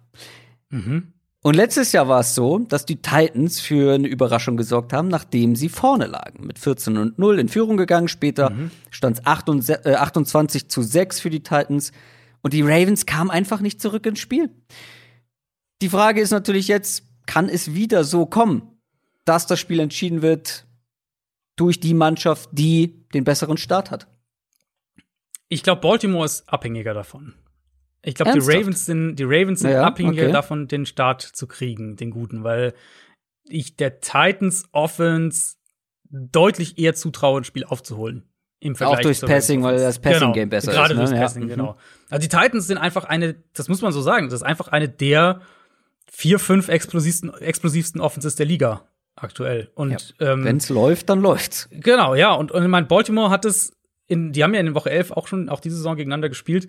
Ähm, Baltimore hat es in dem Spiel geschafft, Tennessee das, das explosive Passspiel einigermaßen zu nehmen. Also mit explosivem Passspiel jetzt nicht unbedingt äh, direkt denken an, an 40-Yard-Bomben, wie jetzt das gegen die Texans am Ende, sondern ja gerade bei Tennessee vor allem dieses Intermediate-Passspiel, diese ganzen Play-Action-Crosser, Crosser generell, 15 Yards tief, AJ Brown und dann läuft halt noch mal 20 hinterher, so diese Kategorie. Ähm, da richten sie ja mit den meisten Schaden an. Falls Baltimore das wieder schafft, dann sehe ich eine Chance, dass, dass die Ravens ähm, die Titans Offense auch echt vor Probleme stellen. Und ich meine, ja, in dem, in dem ersten Spiel, da ist dann Henry auch irgendwann heiß gelaufen und, und die Lücken im Run-Game wurden auch einfach größer. Das darf den Ravens natürlich nicht passieren, klar. Und sie haben inzwischen auch eine wirklich gute Run-Defense eigentlich. Aber wenn Baltimore das Passspiel zumindest insofern limitieren kann, dass sie eben die Big Plays in den Griff bekommen, dann ist es eine ganz andere Rechnung. Und dann kannst du halt Tannehill auch blitzen und damit Erfolg Ja. haben. Und, und das haben wir, das haben wir in den letzten Wochen einige Male gesehen. Ähm, Aber da werden jetzt viele, da werden jetzt viele Ja. Titans-Fans vor allem sagen, "Mm, ja gut, aber ist es dann nicht vielleicht sogar wichtiger, Henry zu stoppen, weil ich meine, im letzten Playoff-Aufeinandertreffen hat Tannehill so gut wie gar nicht den Ball geworfen und Henry ist für 200 Yards gerusht. Im letzten Spiel für 130 Yards. Also Mhm. ähm, ist es nicht vielleicht wichtiger, das zuerst zu stoppen? Ich glaube, wenn du das machst, dann wirst du halt, dann läufst du aus Ravens Sicht Gefahr, dass du zwei, drei Big Plays frisst und 14-0, 17-3 oder sowas hinten legst und aufholen musst. Okay. Ich glaube, das ist immer noch die höhere Gefahr für, ähm, für Baltimore. Während wenn halt, wenn Henry für, weiß ich nicht, 200 Yards läuft, dann ist es halt, also dann ist es eher so, dann ist es ein schleichender Prozess sozusagen. Dann hast du die Möglichkeit eher zu antworten aus Ravens Sicht. Während wenn du halt äh, irgendwie, weiß ich nicht, einen 40-Yard-Touchdown und einen 30-Yard-Touchdown kassierst und die, die Titans zweimal innerhalb von fünf Plays scoren, ähm, dann bist du halt ganz schnell in einem Loch. Und Gut, das kann aber Henry auch, ne? So 30 Yards kann- Touchdown. kann Henry der auch, muss ja. nicht nur durch die Luft äh, passieren. Das ist richtig, das kann Henry auch. Aber das führt ja auch, also man kann es ja auch eigentlich zusammenführen. Ich bin super gespannt, wie Baltimore es spielt defensiv. Ob sie sich irgendwie anpassen oder eben, ob sie, was ich eher vermute, ob sie ihren Stil spielen und dann halt entweder damit gewinnen oder damit verlieren. Und das wäre eben relativ viel Man-Coverage. Wahrscheinlich versuchst du häufiger Humphrey gegen AJ Brown zu matchen. Ähm, viel Cover One und dann halt Blitze aus allen Richtungen, was ja nun mal auch gegen den Run helfen kann, meistens. Ähm, Ravens nach wie vor mit Abstand das blitzlastigste Team in der NFL, ähm, sind auch mehr bereit als eigentlich jede andere Defense, wirklich Cover Zero zu spielen, keinen tiefen Safety und dann, dann richtig aggressiv zu werden. Und das ist halt irgendwo ihre DNA. Und deswegen glaube ich auch, dass sie davon jetzt nicht abrücken werden. Aber dann ist es eben ein Ritt auf der Rasierklinge, weil wenn du halt aggressiv wirst und Tannehill erwischt dich und du hast halt auf einmal AJ Brown eins gegen eins, dann kann es halt auch ein 80-Jahr-Touchdown sein, wenn es blöd läuft. Ähm, deswegen super spannend, wie Baltimore's defensiv angeht. Ich denke, Ja, sie werden aggressiv sein und sie werden, ähm, ich glaube, sie werden halt wirklich, sie werden die Box aggressiv spielen, um Henry zu stoppen, aber auch Tannehill blitzen. Und dann entweder, dann sagst du halt, okay, äh, äh, entweder erwischen sie uns damit mit den Big Plays oder wir legen sie damit lahm. Ja, ich glaube halt, dass ein großer Unterschied und wirklich auch ein ja, X-Faktor vielleicht nicht. Kann man das abschwächen?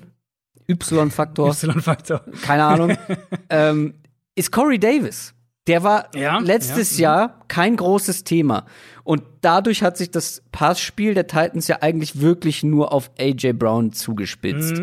Mhm, Und Corey Davis spielt einfach eine wahnsinnig gute Saison. ja. ist so ein bisschen der Possession Guy in dieser Offense. Und auch im letzten Aufeinandertreffen diese Saison war Corey Davis ein wichtiger Faktor neben AJ Brown. Ich glaube, mhm. dass das dann auch wirklich ja noch mal eine ganz andere Ebene reingebracht hat für die Titans oder eine ganz andere Möglichkeit, Absolut. dass du eben nicht nur diese eine Waffe hast, sondern mit Corey Davis auch die zweite. Und dann waren es ja letztendlich oder dann war es ja nicht nur Henry, klar auch 130 Yards gelaufen, aber es waren halt auch wichtige Pässe, viele Pässe, in Anführungszeichen viele, auf AJ Brown und Corey Davis und dann wurde das Ganze auch durch die Luft halt mitentschieden. Absolut. Nee, also überhaupt keine Frage. Das, äh, das soll gut, dass du sagst, das sollte man nicht unter den Tisch fallen lassen, dass die Titans halt echt zwei Leute mittlerweile haben. Ja. Umgekehrt muss man dann im gleichen Atemzug natürlich auch sagen, dass die Ravens ähm, wahrscheinlich die beste Secondary der Liga haben, gerade mhm. was die ähm, was die Corner, vielleicht so, wenn wir auf die Cornerbacks schauen, kannst du sicher ein, zwei andere auch noch nennen, aber im Gesamtverbund ist es schon eine unheimlich starke mhm. Secondary, wodurch sie ja auch dann letztlich äh, sich die Freiheit nehmen, viel zu blitzen. Aber du hast halt eben, also klar, Humphrey ist derjenige, den du bevorzugt, also wenn er im Slot spielt, sowieso, wenn Brown in den Slot drückt, sowieso, aber vielleicht dann auch mal ihn mit nach außen gehen lässt, weil er ist dein bester Corner, klar. Ähm, aber die, die Ravens haben halt, sie haben halt mehrere davon. Sie haben halt also mehrere gute Cornerbacks. Da läuft ja auch ein Marcus Peters beispielsweise noch mit rum. Ähm, und die Safeties spielen gut. Also, das wird super spannend sein zu sehen, wie sie, wie sie spielen wollen, Baltimore. Mein, meine Vermutung ist, sie werden nicht sich sonderlich anpassen, sondern sie werden aggressiv spielen und dann eben sagen, wir wollen halt, klar, wenn du, wenn der, der letzte, letzte Saison in den Playoffs, da war der Spielverlauf halt der Worst Case für Baltimore. Und ich glaube, es wäre auch dieses Jahr der Worst Case, wenn sie was war's, du hast gesagt vorhin 14-0 oder was hinten. Genau, und dann, äh, ja. genau, konstant quasi zwei Scores irgendwie hinten sind und das irgendwie dem hinterherrennen. Das wäre dieses Jahr auch der, der Worst Case. Wir kommen ja gleich zur Ravens Offense. Aber ich denke, aus Baltimore-Sicht sagst du dann, dann zocken wir drauf, dass wenn wir bei unserer Aggressivität bleiben, dass wir, dass wir nicht noch mal so einen miesen Start hinlegen, sondern vielleicht keine Ahnung, beim zweiten Snap erwischte Tannehill in der Pockets und mhm. Strip Sack, Fumble und das ganze Spiel kippt. Also ich glaube, dass die Ravens halt eher bei ihrer, bei ihrem Stil von der Grundidee her bleiben und, und dann, dann wird es einfach ein super geiles Matchup, also überhaupt keine Frage. Auf der anderen Seite haben auch die Ravens in der Offense eine gewisse Grundidee. Mhm. Und die scheint auch wieder zu funktionieren, nachdem es ja. zwischenzeitlich ja so aussah, als wenn es so ein bisschen hakt, aber mhm. es läuft wieder besser. Läuft im wahrsten Sinne. Und wo es nicht läuft, ist die Titans Defense. Also die Titans defensiv haben Probleme gehabt in den letzten Wochen. Ich meine, die haben fast noch das Texans-Spiel verloren. Klar, die Texans haben eine gute äh, Passing Offense. Ähm, trotzdem, ich vertraue dieser Defense momentan nicht und die Ravens Offense, gerade die Rushing Offense, ist wieder aufgeblüht. Haben die Titans überhaupt die Mittel, diese gute Grundidee von den Ravens, die du angesprochen hast, hm. zu verteidigen? Ich glaube ja. Ich glaube tatsächlich ja. Also Ravens jetzt natürlich fünf Siege in Folge, viel gepunktet. Ich glaube einmal nur unter 30 geblieben. Brutale Rushing-Explosion in, in, auf verschiedene Schultern verteilt. Dobbins und, und Lamar natürlich allen voran. Ähm, ich glaube, wir haben es ja letzte Woche auch schon ein bisschen thematisiert, dass es halt gegen viele schlechte Defenses war. Da kamen jetzt die Bengals noch mit dazu, die jetzt auch keine gute Defense sind. Cowboys, Browns, Jaguars, Giants waren davor die Defenses. Und die Titans also in der Pass-Defense massive Defizite. Und falls Tennessee das gewinnen sollte, reden wir, glaube ich, dann nächste Woche auch davon, je nachdem, gegen wen sie dann spielen, ob das dann, äh, das dann Buffalo ist oder Kansas City oder auch immer, ähm, reden wir auch davon, dass das ein Riesenproblem sein wird. Mhm. Aber die Run-Defense ist nicht schlecht. Und das Thema begleitet uns ja eigentlich die ganze Saison über schon mit, mit den Titans. Der Pass Rush ist, ist übel, wurde auch noch schlechter dann mit der Clowney-Verletzung. Ähm, aber wenn es ein Playoff-Team gibt, wo ich sage, Defizit im Pass Rush ist jetzt nicht so gravierend, dann sind es halt schon die Ravens. Weil, ja, Run-Game, da haben sie sich echt auch ein bisschen neu erfunden und, und, und ihre Stärken auch wiederentdeckt gewissermaßen. Ähm, das Passspiel ist aber echt immer noch zäh. Also jetzt auch während dieser Siegesserie, sie haben dann so hier und da wieder diese Big Plays, die einzelnen drin gehabt, aber da, ich finde, da ist sehr wenig Konstanz in dem Passspiel drin. Und mhm. man, dieses Ravens-Titans-Spiel in Woche 11, das war ja im Prinzip das letzte, bevor Baltimore seinen Run ähm, gestartet hat. Also da kam noch dieses Corona-Spiel gegen Pittsburgh mit zig Backups, das würde ich jetzt mal so ein bisschen ausklammern. Aber ab Woche 13 kam ja dann dieser, dieser Ravens Run angefangen. Ähm, und eben in diesem Titans-Spiel konnte Baltimore den Ball nicht wirklich gut laufen. Und das, obwohl sie ja da in dem mit, mit elf Punkten in Führung gegangen waren. Das weiß ich noch. Das war das, wo wir vorher gesagt hatten in, in der Preview auf das Spiel. Ja, gut, wenn da einer mit zwei Possessions in Führung geht, dann wird das wahrscheinlich über die Zeit bringen. Ravens sind mit zwei Possessions in Führung gegangen, haben das, genau das dann nicht geschafft. Ähm, sie sind und bleiben einfach wahnsinnig limitiert im Passspiel, gerade mhm. was das Outside-Passing-Game angeht. Und die Titans, da wo du Tennessee am meisten wehtun kannst, da ist Baltimore halt offensiv am schlechtesten. Ich glaube, so kann man es einigermaßen zusammenfassen. Und dann kriegst du eben im Run-Game Jeffrey Simmons gegen diese Interior Line, Daquan Jones, die Safeties sind gut drin, die Run-Gaps zu füllen.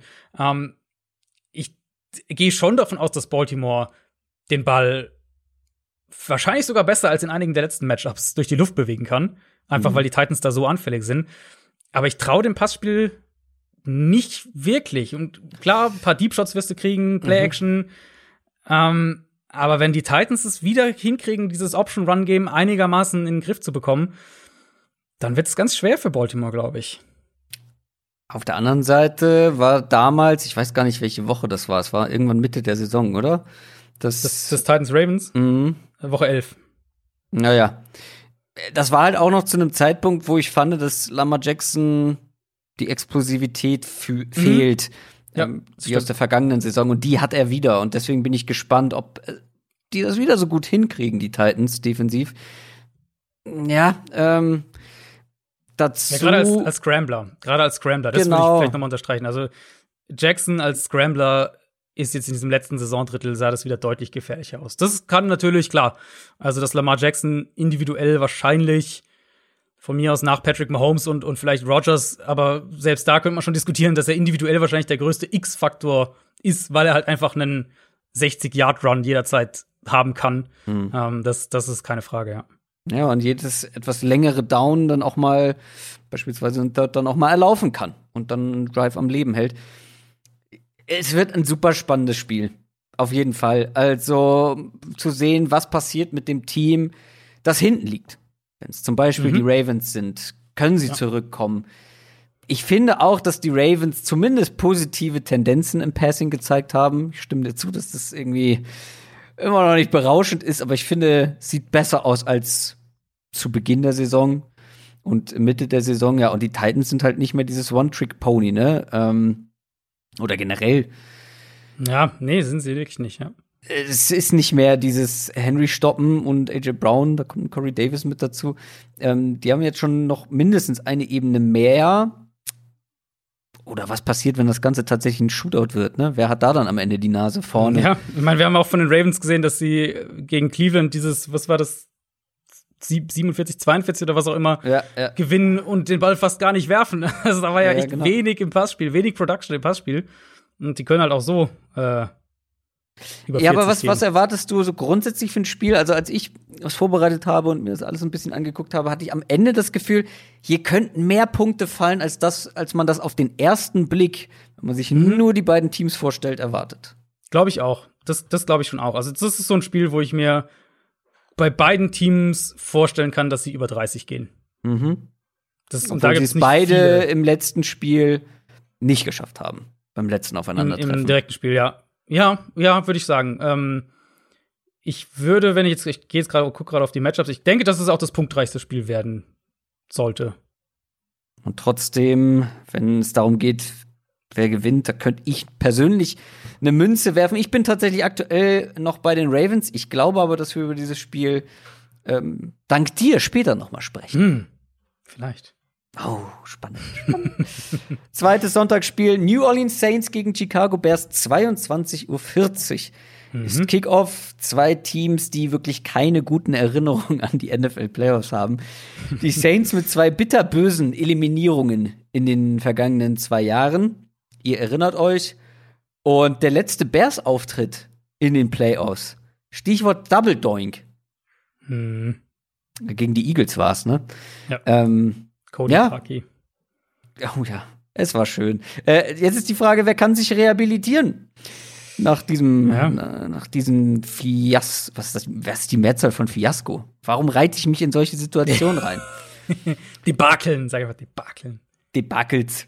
Ähm, bei den Buchmachern ist tatsächlich das und nicht das Bucks-Spiel gegen Washington das einseitigste Spiel. Die Saints Mhm, sind mit mhm. zehn Punkten Favorit.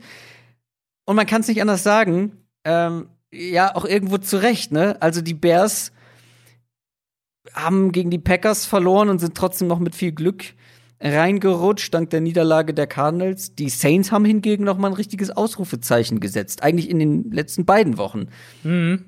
gegen die Vikings und die Panthers. Es gab dieses Duell Saints gegen Bears in Woche 8 schon mal, das haben die Saints dann knapp gewonnen. Gibt es irgendwas, was aus Bears Sicht vielleicht doch ein bisschen Hoffnung macht, weil die Buchmacher geben nicht viel Hoffnung. Ja, finde ich schon auch krass, muss ich sagen. Ähm, dass das, das, das ist doch die deutlichste Line ist. Aber ja, irgendwie, man kann es schon auch verstehen, oder? Also, wir Genau. haben jetzt gerade bei, bei Washington haben wir gerade gesagt, ja, es gibt schon diesen Weg. Hm, Pass Rush, vielleicht geht's darüber. Ja, und wo ist der Weg für die Bears? Genau. Ähm, ich glaube nämlich tatsächlich auf Seiten der Offense. Ich glaube, es ist tatsächlich die, die Bears Offense, über die wir da zuerst reden müssen. Ich hatte ja ein bisschen ausführlicher über die, ich glaube, letzte Woche oder vorletzte Woche gesprochen. Ähm, man kann es auch ganz kurz zusammenfassen. Im Prinzip haben sie seit Woche 13 ihre Offense verschanahanisiert, habe ich es mal genannt. Mit, Ja, ähm, sehr schön, ja. mit halt richtig viel Outside Zone, Play-Action-Rollouts, offene Würfe für Trubisky. Nicht viel Verschiedenes, was sie machen, aber das, was sie machen, ist halt aufeinander aufbauend und dementsprechend für die Defense einfach unangenehmer zu verteidigen. Ähm, wenn wir rein mal auf die Zahlen schauen, seit Woche 13 eben zweithöchste Play-Action-Quote in der NFL, die meisten Play-Action-Passing-Yards in der NFL, Play-Action-Completion-Quote über 74 Prozent. Und der Ansatz spiegelt sich natürlich auch im, im Run-Game entsprechend wieder, weil ja nun mal das, das baut in diesem Scheme ja alles aufeinander auf und die, der Kern des Ganzen ist ja immer nur mal dafür zu sorgen, dass die Defense nicht weiß, ob jetzt ein Rollout oder ein Run kommt, wenn man es ganz simpel sagen will. Ähm, David Montgomery eben seit Woche 13 die fünftmeisten explosiven Runs in der NFL, die viertmeisten First Downs per Run unter Running Backs, ähm, drittmeiste Total Rushing Yards. Also man merkt eben ganz klar, wo dieser Cut war. Und wenn man es mal so auf einen Satz zusammenfassen will, es ist eine Grundstruktur, in der eben die Offensive Line besser aussieht, Trubisky besser aussieht, Montgomery besser aussieht. Und das gibt der Offense eine Baseline. So, das ist erstmal das, der Ist-Zustand für die Bears gewissermaßen. Aber das ist halt immer noch ein fragiles Gesamtkonstrukt, weil Trubisky jetzt nicht selbst plötzlich besser spielt. Ähm, Ja. Die Umstände sind halt besser und deswegen sieht er, sieht es was, sehen seine Stats besser aus und, und, und äh, wirkt es so, als wäre er besser. Aber er kann halt von der Defense auch relativ schnell wieder entlarvt werden, wenn man so will. Und die Saints haben halt einfach eine unheimlich starke Defensive Line. Mit, mit die beste, wahrscheinlich in der NFL, Top 3 würde ich sie auf jeden Fall einstufen. Ähm, das sollte ihnen schon auch echt einen Zugriff hier geben, gerade Cam Jordan und, und David Onyemata, sehr gute Run-Verteidiger auch. Du hast Ich wollte gerade sagen, ja, das Ja. ist ja schön, dass David Montgomery jetzt so explodiert ist, aber gegen die Saints können Ja. die wenigsten richtig gut laufen. Genau. Ähm, und ich meine, dazu kommt dann auch noch ähnlich wie, wie Pittsburgh, nicht ganz so extrem, aber ähm, von der Grundidee her ähnlich wie Pittsburgh blitzt New Orleans auch, obwohl sie eine starke Four-Man-Line haben, um halt dann auch eins gegen eins Matchups zu kreieren.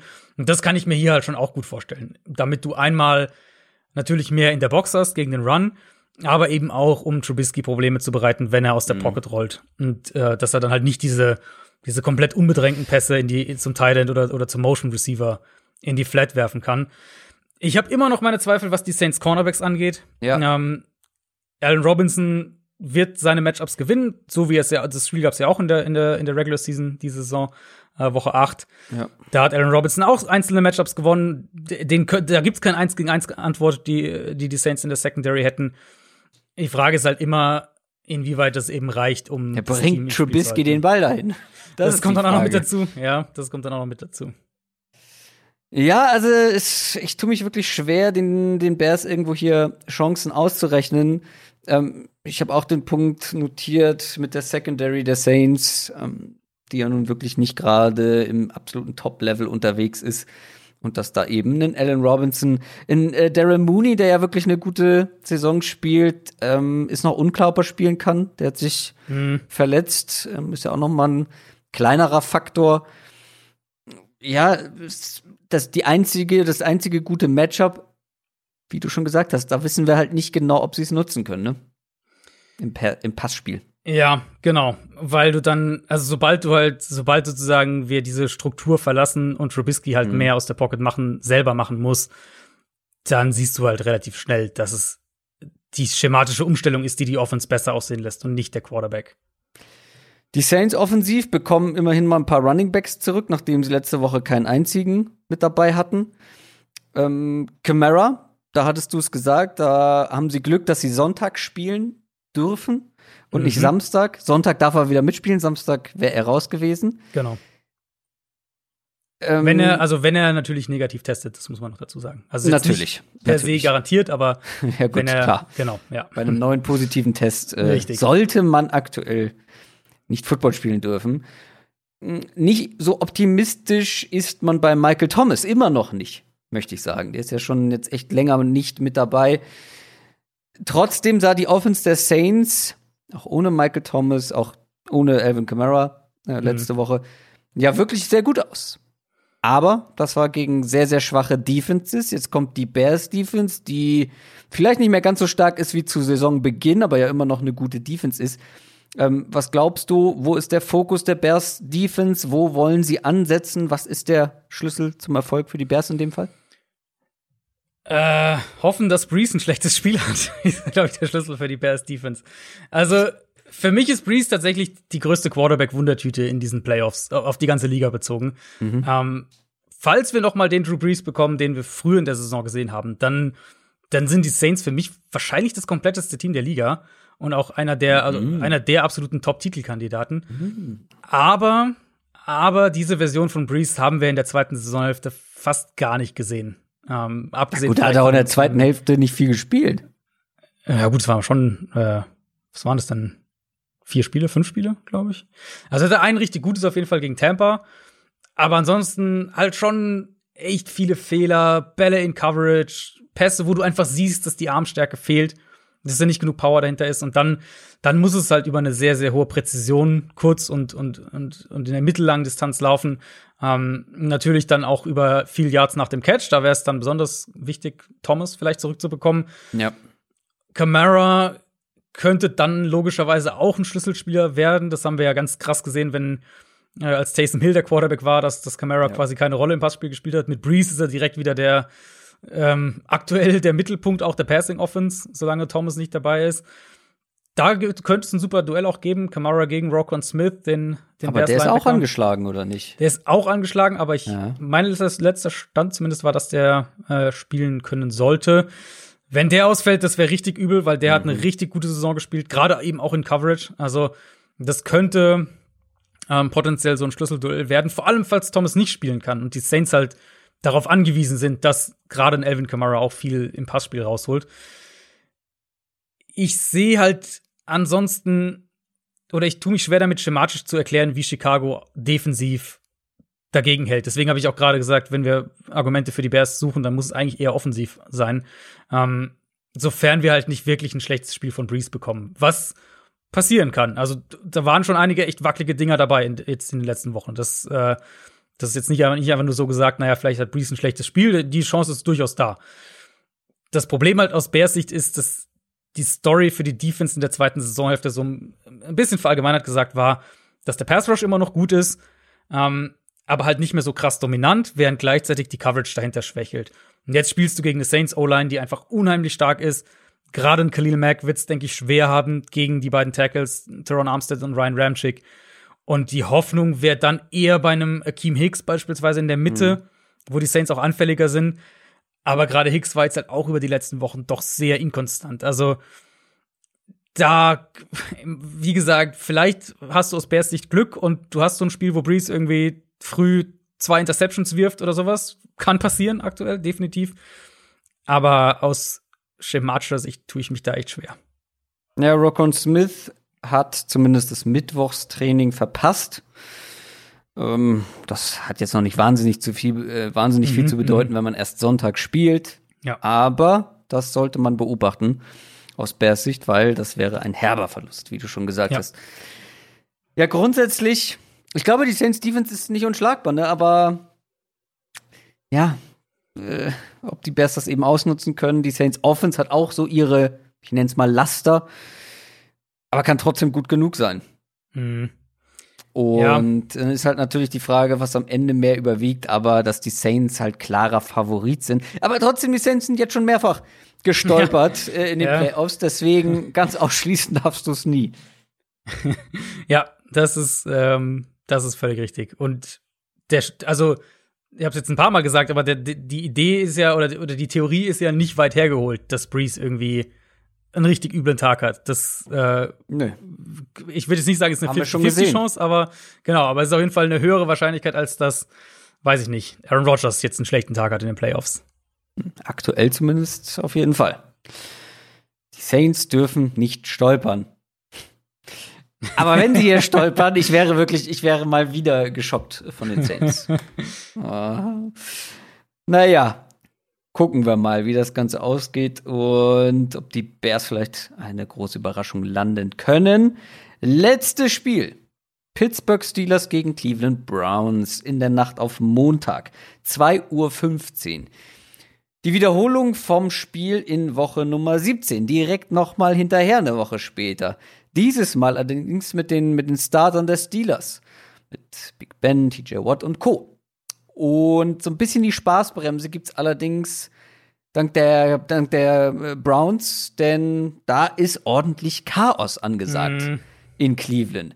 Kevin Stefanski wurde leider positiv getestet. Der darf mhm. nicht mit dabei sein. Fünf Spieler auch noch. Das Trainingsgelände wurde zugemacht in einer Woche vor dem ersten Playoff-Spiel der Browns seit 2002. Bitterster Fakt übrigens an der ganzen Geschichte. Joel Betonio, mhm. der spielt Zeit seines Lebens, also zumindest seines NFL-Lebens, bei den Browns. Ja, hat wirklich diese ganze Durststrecke mitgemacht. Und jetzt sind die endlich mal in den Playoffs. Jetzt wurde er positiv getestet und er wird nicht mit dabei sein können. Das ist unglaublich bitter. Ja, ja. Ähm, zwei Spieler wurden dann auch noch von der Polizei jetzt aufgegriffen, weil sie zu schnell unterwegs waren mit dem Auto. Also da ist echt ordentlich was los. Nicht die besten Voraussetzungen für ein Wildcard-Game. Äh, hast du da den Überblick, wie wird das Ganze aussehen? Wer mhm. coacht für Stefanski? Wer spielt? Wer spielt nicht? Ja, also ist natürlich erstmal unfassbar bitter. Ich habe mich echt äh, tatsächlich wirklich für die Browns gefreut am ja. Sonntagabend, als sie das geschafft hatten, dann dieses Spiel zu gewinnen, was ja echt auch echt auch eng war. Ja, frag mich mal. ähm, was ja echt auch eng war gegen die Steelers, dann weitestgehend Backups oder oder viele Backups zumindest. Das war ja echt noch eine Zitterpartie dann dann insgesamt, aber dass du dann halt in diese Woche gehst und jetzt dein Head Coach, der ja natürlich auch der offensive Playcaller ist und der in meinen Augen einen maßgeblichen Anteil an dem ganzen Turnaround hat. Ich habe es auf, ja. auf Twitter auch mal einen, äh, einen kleinen bisschen längeren Post gehabt von vor ein zwei Wochen, wo ich ja geschrieben habe, dass das auch mein Coach of the Year wäre. Ähm, also Stefanski, wie du schon gesagt hast, wird nicht mit dabei sein. Unter anderem der O-Line-Coach, der Wide Receiver-Coach, ein Tight End-Coach und ein Defensive Backs-Coach werden auch nicht mit dabei sein. Hm. Bitonio hast du schon angesprochen, fehlt, genau wie Kaderol Hodge, der Wide Receiver, der wurde jetzt auch, das, das war der andere Spieler, der jetzt direkt positiv getestet wurde. Ähm, Mike Prefer, der Special Teams Coordinator, übernimmt als Interims-Head Coach und Alex Van Pelt, der Offensive Coordinator, wird der offensive Playcaller sein. Das ist natürlich ein Monsterbrett erstmal. Also ja. einmal klar in der Vorbereitung auf das Spiel und dann natürlich im, im Spiel selbst, überhaupt keine Frage. Und dann all das zusätzlich dazu, da kann ich jetzt den Bogen zu ganz am Anfang schlagen, dass Cleveland für mich halt von allen Wildcard-Teams das denkbar schlechteste Matchup mhm. bekommen hat, wenn man so Wir haben es ja zweimal gesehen, quasi. Genau. Genau, und das, und das zweite Mal ja nun mal ohne einige äh, wichtige Spieler bei den Steelers. Ja. Die Browns haben sich offensiv enorm entwickelt, auch im Laufe der Saison. Das steht für mich völlig außer Frage. Auch Baker Mayfield hat sich enorm entwickelt im Laufe der Saison. Aber genauso ist es für mich halt außer Frage, dass die Browns in den Playoffs so weit kommen, wie es die Offensive Line zulässt. Und dafür ist das Matchup natürlich eben maximal übel gegen diese Steelers Front, die nicht mehr ganz so dominant ist wie noch vor ein paar Wochen, aber immer noch die beste Defensive Line der NFL ist, die immer noch gerne blitzt, um das noch zu, zu weiter zu forcieren. Mhm. Und wenn die Browns halt da das Matchup nicht gewinnen, wenn sie da nicht den Ball laufen können und dann auch in, ins Rollout-Play-Action-Passspiel gehen können, wenn sie viel irgendwie in lange Second Downs, lange Third Downs kommen, dann werden sie den Ball, glaube ich, nicht konstant bewegen können. Und dann wird Baker Mayfield auch Fehler machen, zumal ja die Steelers Secondary sich echt stabilisiert hat. Also Ja, dieses erste Spiel ist letztens schon eine Weile her. Ähm, das war Woche 6 zwischen mhm. den beiden Teams. Aber da ist ja genau das eben passiert, dass Pittsburgh wirklich die Line of Scrimmage komplett dominiert hat, Cleveland den Ball nicht laufen konnte, Mayfield bei, bei fast der Hälfte seiner Dropbacks unter Druck stand. Und ich denke nicht, dass es wieder so extrem wird. Also das glaube ich nicht, weil eben, wie gesagt, die Steelers sind nicht mehr ganz so dominant, die Browns spielen besser. Aber wenn es halt von der, von der Grundrichtung her sozusagen in diese Tendenz geht, dann sehe ich doch echt Probleme für die Browns. Ja, und selbst wenn er nicht unter Druck steht und sie vielleicht einigermaßen den Ball laufen können, sie werden ihn auch werfen müssen. Und natürlich, das ist nicht die Stärke des Steelers, die Passing Defense, die Secondary. Aber da sind die Browns ja jetzt auch nicht gerade pralle aufgestellt, ne? Also mit Landry und Higgins. Ja. Ähm, ja. Donovan Peoples Jones ist jetzt, glaube ich, auch raus, wenn ich das richtig erinnere. Also das ist jetzt auch nicht, ähm, nicht die beste Garnitur, sage ich mal so. Also von daher selbst wenn sie alles andere einigermaßen ähm, hinbekommen oder die, die Line vielleicht zeitweise mal bremsen können, mhm. heißt das ja nicht, dass sie dann übers Feld marschieren. Nee, genau. Also bei den Browns wird es halt, das ist sozusagen die, wenn man es jetzt böse sagen würde, ist es halt die bessere Version der Bears in gewisser Weise. Eben sehr viel baut halt auf der Struktur auf. Wenn die Struktur greift, dann können sie den Ball bewegen, dann können sie den Ball viel besser bewegen als die, als die Bears. Ihr Quarterback spielt auch viel besser als der der Bears. Ähm, und die Offensive Line natürlich ist viel besser als die der Bears. Aber wenn halt die Struktur nicht greift, dann kriegen sie halt im Verhältnis deutlich mehr Probleme als jetzt viele andere Teams in den mhm. Playoffs. Wo wir sagen, wenn die Titans jetzt vielleicht den Ball nicht gut laufen können, dann wissen wir trotzdem, die haben ein explosives Passspiel mit, mit Tannell, mit Brown, auch wenn sie nicht, wenn es nicht über Play-Action stattfinden kann. Wenn die Browns halt eindimensional werden müssen, in welcher Form auch immer offensiv, dann sehe ich halt gegen die Defense doch wieder ziemlich große Probleme. Auf der anderen Seite die Steelers offensiv, beziehungsweise die Browns defensiv. Da ist ja auch nicht alles so, wie es sein sollte. Olivier Vernon ist raus. Hm. Ich glaube, Achillessehne gerissen. Also ja. auch ja. für längere Zeit raus. Und da muss man auch über die nächste Saison vielleicht schon sprechen. Ähm, Denzel Ward, der Cornerback, war raus letzte Woche. Ist natürlich mhm. auch ein wichtiger Faktor, gerade in diesem Matchup. Sollte aber eigentlich wiederkommen. Sollte eigentlich, ja.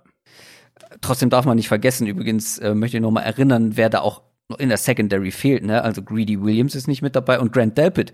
Ähm, ja. Zwei der talentiertesten jungen Spieler auf jeden Fall bei den Browns defensiv. Die sind beide schon länger nicht mit dabei. Hilft alles nichts. Das wird eine richtige Challenge gegen die Steelers.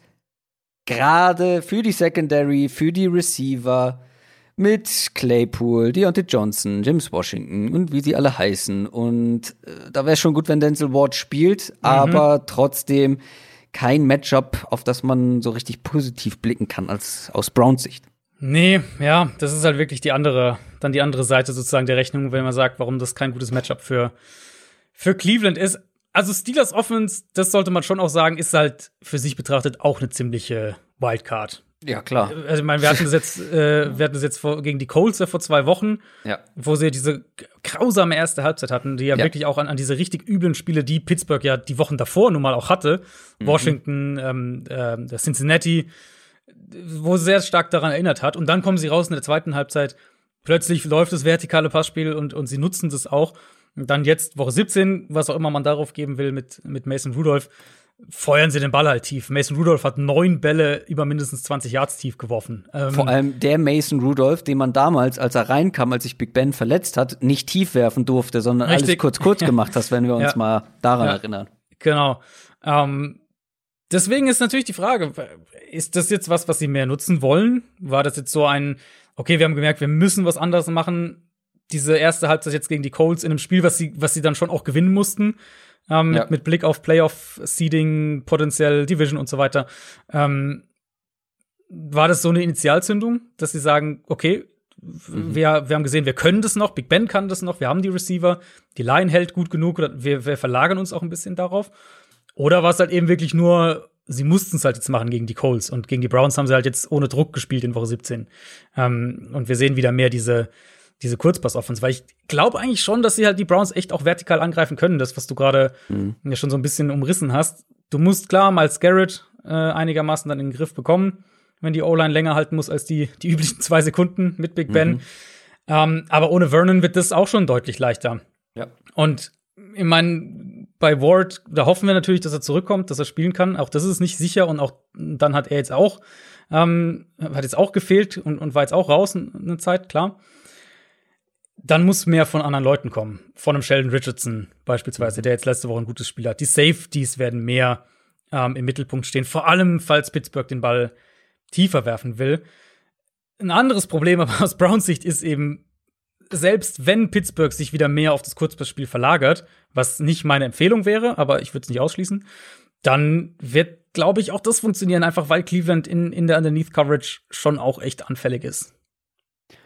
Was sie wahrscheinlich nicht können werden, ist laufen, ne?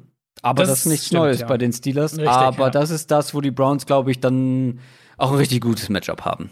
Ja, das, das, das stimmt. Da sollten sie sich eindimensional machen können. Und das kann der Defense natürlich auch in gewisser Weise helfen und kann dir ein bisschen mehr Flexibilität in bestimmten Sachen geben. Ja, also ihr, ihr hört es raus, es spricht nicht viel für die Cleveland Browns. Und ihr wisst auch, dass ich es gerne sehen würde. Und was wäre das auch für eine schöne Story, ne? Also Außenseiter, zig Spieler fehlen, halbe Coaching-Staff fehlt, kann nicht mit dabei sein im ersten mhm. Playoff-Spiel seit 2002. Ich habe noch mal überlegt, was ich so 2002 gemacht habe. Wie lange ist das her? Und das war, war, ja sogar, das war ja sogar auch eine Niederlage gegen Pittsburgh. Das, da sind sie ja auch gegen die Steelers rausgeflogen. Na gut, das weiß ich ehrlich gesagt nicht, weil ich war elf. Ähm, ich habe mich maximal für Fußball interessiert. Mhm. Obwohl für eigentlich sämtliche Sportarten, die man so im deutschen Fernsehen sehen konnte, aber nicht für Football.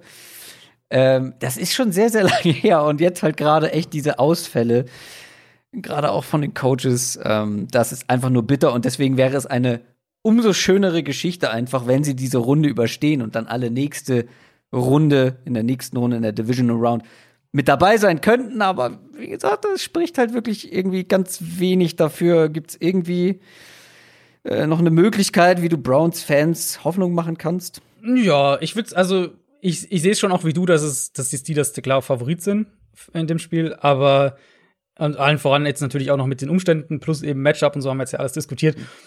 Aber es gibt schon einen Weg einfach dadurch, dass die Browns offensiv ne, ne, einen guten Kern haben. Also sie haben halt eine Idee, auf der sie aufbauen und und ich meine, wir haben jetzt die Steelers D-Line viel gelobt und auch zu Recht und die sind ja auch richtig gut.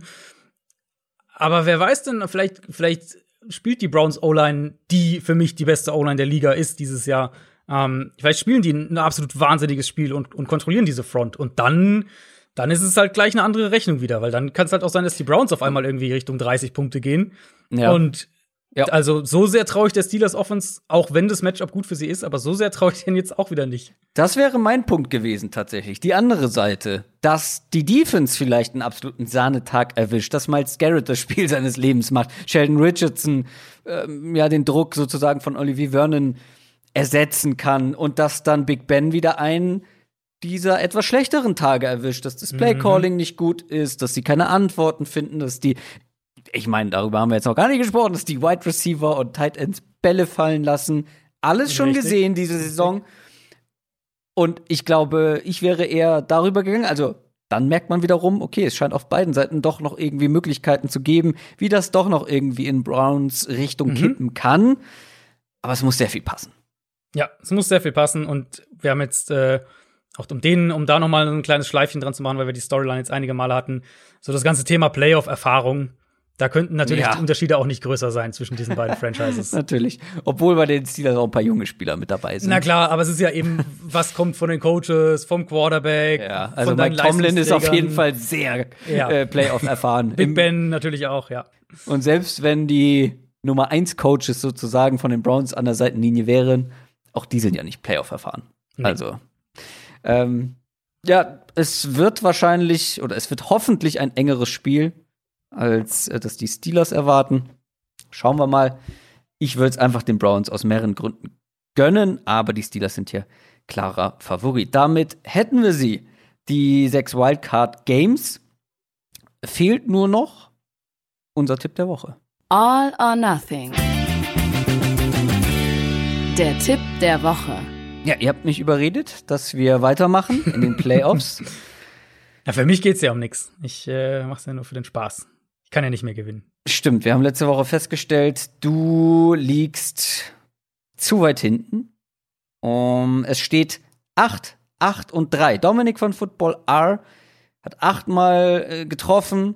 Ich habe achtmal getroffen. Adrian leider nur dreimal und es gibt nicht mehr genug Spiele, beziehungsweise nicht mehr genug Wochen, Ja. um aufzuholen. Deswegen kann dir es eigentlich komplett egal sein. Na, ich werde immer was anderes tippen als ihr auf jeden Fall, das ist klar. Okay, hast du denn was anderes als Dominik? Weil ich Mhm. glaube ja bereits Mhm. zu wissen, wen du hast, nämlich die Titans gegen die Texans. Gegen die Ravens. Äh, ja. Äh, gegen die Ravens. Aber die Texans, ist, oh Gott. Äh, Ist genau. Ich, ich, es ist tatsächlich das Spiel, auf das ich mich am meisten freue. Am, am Wildcard-Wochenende. ja. Ähm, und ich glaube, dass die, also ich, ich mag sehr, wo die Ravens jetzt die letzten Wochen wieder auf, auf, auf welchem Mhm. Weg die waren. Aber ich glaube einfach, dass die Ravens unterm Strich nicht mit der Passing-Explosivität der Titans mithalten. Ja, äh, ich, ich kann mir auch sehr gut vorstellen, dass die Titans das gewinnen können. Ich glaube, ich habe ja vorhin gesagt, ich bin Stand jetzt noch bei den Ravens. Mal gucken, wie das dann wirklich aussieht äh, am, am, am Samstag. Deswegen habe ich mich, weil ich auch wusste, dass einer von euch auf jeden Fall die Titans nimmt, ähm, habe ich mich für was anderes entschieden. Und zwar nehme ich die Rams gegen die Seahawks, Ja. weil beim Rest kann ich es mir nicht vorstellen einfach. Ja, also Rams Seahawks finde ich, das, also von meinem, von meinem Empfinden her noch, noch eher ein Münzwurf als Titans gegen Ravens. Also bei den Titans bin ich, bin ich optimistischer sozusagen als bei den Seahawks aktuell. Ähm, mal Aber die Titans sind ja Außenseiter. Die Ja, Seahawks sind gut, aber ich tippe ja auf die Titans. Also ich tippe tatsächlich auf die Titans. Jetzt nicht nur in dem äh, in unserer, in unserer Rubrik, sondern ich glaube tatsächlich, Ja. dass Tennessee das Spiel gewinnt. Äh, Das hast du ja immer irgendwie getrennt. Ich habe immer hier was gesagt, was ich auch dann wirklich getippt habe. Vielleicht Ja, bin ich nee, dadurch das- auch im Tippspiel Vielleicht. nicht so dolle. Ja. Vielleicht. nee, Aber genau. nee, Also, ja, ja. deswegen, ähm, Ja, die Kann Rams, gut die. Rams sind halt das einzige Team, Außenseiter-Team, wo Mhm. ich es mir noch vorstellen kann, außer bei den Titans. Und bei den Titans ist es für mich halt ein ähnlicher Münzwurf generell. Ähm, und bei den Rams gegen die Seahawks halt auch zu einem gewissen Grad. Ich glaube, das wäre eine größere Über Überraschung, wenn die Rams gewinnen. Aber ich habe hier auch noch ein ähnlich gutes Gefühl, wie zum Beispiel bei den Titans. Wen hat, Hättest wen hat denn Dominik dann noch? Viel bleibt äh, ja noch, nicht mehr. äh, Noch eine Frage. Hättest du die Browns in Erwägung gezogen, wenn jetzt hier nicht wieder Corona-Ausbruch Ja. gewesen wäre? Ja. Ja, ich habe auch, ich habe da auch drauf geschielt eigentlich, Mhm. aber das waren mir dann zu viele, Ja. zu viele Faktoren, die einfach äh, nicht dafür sprechen, sondern gegen die Browns. Ja. Und dann bin ich davon, davon weggegangen, weil, wie du ja schon gesagt hast, die, die Matchups sind ja auch einfach nicht gut und sie hatten ja schon, obwohl die meisten aller Spieler mit dabei waren, gegen die B-Mannschaft in Anführungszeichen der Steelers Probleme. Jetzt kommt die A-Mannschaft zurück, plus halt diese ganzen äh, positiven Corona-Fälle. Der Headcoach ist nicht mit dabei, der offensive Playcaller ist nicht mit. All, all, all das, nee, da konnte ich nicht die Browns nehmen. Zumindest heute, um das noch zu sagen, waren die ganzen Tests negativ bei den Browns. Das stimmt. Also zumindest keine weiteren Fälle. Äh, ja, Dominik von Football R hat wirklich, also Hut ab, den Pick hätte ich nicht mich getraut. Washington. Ähm, äh, nee, noch extremer. Ähm, Bears. Er hat die Bears genommen Wow. gegen die Saints. Ohne, also das ist ja nicht irgendwie, wir sprechen uns ja nicht irgendwie ab oder sowas. Er schickt mir seinen Tipp, du kennst ihn ja gar nicht vorher. Ja. Äh, das heißt, es ist jetzt nicht irgendwie, er nimmt die Bears, weil er wusste, wir nehmen was Nein. anderes oder sowas, sondern er hat von sich aus freiwillig äh, die Bears genommen. Wo ich sehr gespannt bin, ob das, ob wir, es wäre natürlich, das wäre natürlich schon auch mega bitter, weil das haben wir jetzt gar nicht gesagt. Breeze, da kursieren ja jetzt doch sehr, sehr intensive Gerüchte, dass der aufhört nach der Saison. Und dann halt in der Wildcard-Runde gegen Mitch Trubisky raus. Puh. Boah, hör auf, sag sowas nicht. Das hat der Mann nicht verdient. Also Drew Brees jetzt. Kann aber passieren, kann aber passieren. Es kann alles passieren, das ist der Reiz an den NFL Playoffs. Das ist nicht wie bei der NBA, wo man 80 Mal gegeneinander spielt und dann das Hm, richtig. Team mit den meisten Siegen Ja, finde ich auch wirklich, also finde ich auch echt, macht mehr Spaß als Zuschauer. Ein Spiel und do or die. Dieses Best of 12. Ähm, ja, wie gesagt, es kann alles passieren. Wir haben es häufig genug gesehen. Ich erinnere mich noch an diesen Eagles Run die waren in jedem Spiel der Außenseiter und am Ende haben sie den Mhm. Super Bowl geholt. Das Ja. kann alles passieren. Das kann alles passieren. Ähm, nächste Woche greifen dann auch die Packers und die Chiefs mit ein. Da bin ich sehr gespannt. Ähm, vor allem auf die Chiefs, weil ich bin so ein bisschen davon ab, dass die, äh, dass die Mm. den Super Bowl verteidigen können. Schauen wir mal. Aber das waren auf jeden Fall unsere Previews auf die Wildcard Games. Ich denke am Wochenende, am Sonntag, wir haben ja jetzt auch die Samstagsspiele, ne? Man könnte ja an beiden Tagen Livestream machen. Richtig, richtig, richtig. Ihr werdet auf jeden Fall auf dem Laufenden gehalten, ob es einen Livestream gibt oder was es sonst noch an zusätzlichem Content gibt. Zum Beispiel bei YouTube. Wie gesagt, Top 10 Head Coach Kandidaten. Ähm, da könnt ihr gerne noch mal reinschauen, falls ihr es noch nicht gemacht habt, auf unserem YouTube-Channel. Den abonnieren, Twitter abonnieren, beziehungsweise folgen, Instagram folgen. Was habe ich noch vergessen? Ähm, wer es wirklich wissen will, kann uns gerne bei Patreon supporten. Alle Infos zu allen Plattformen auf www.downsettalk.de. Dann wünsche ich euch eine schöne Woche, ein schönes Football-Wochenende, das erste Playoff-Wochenende in diesem Jahr. Und dann hören wir uns am Donnerstag zu einer neuen Folge wieder. Macht's gut. Tschüss. Ciao, ciao.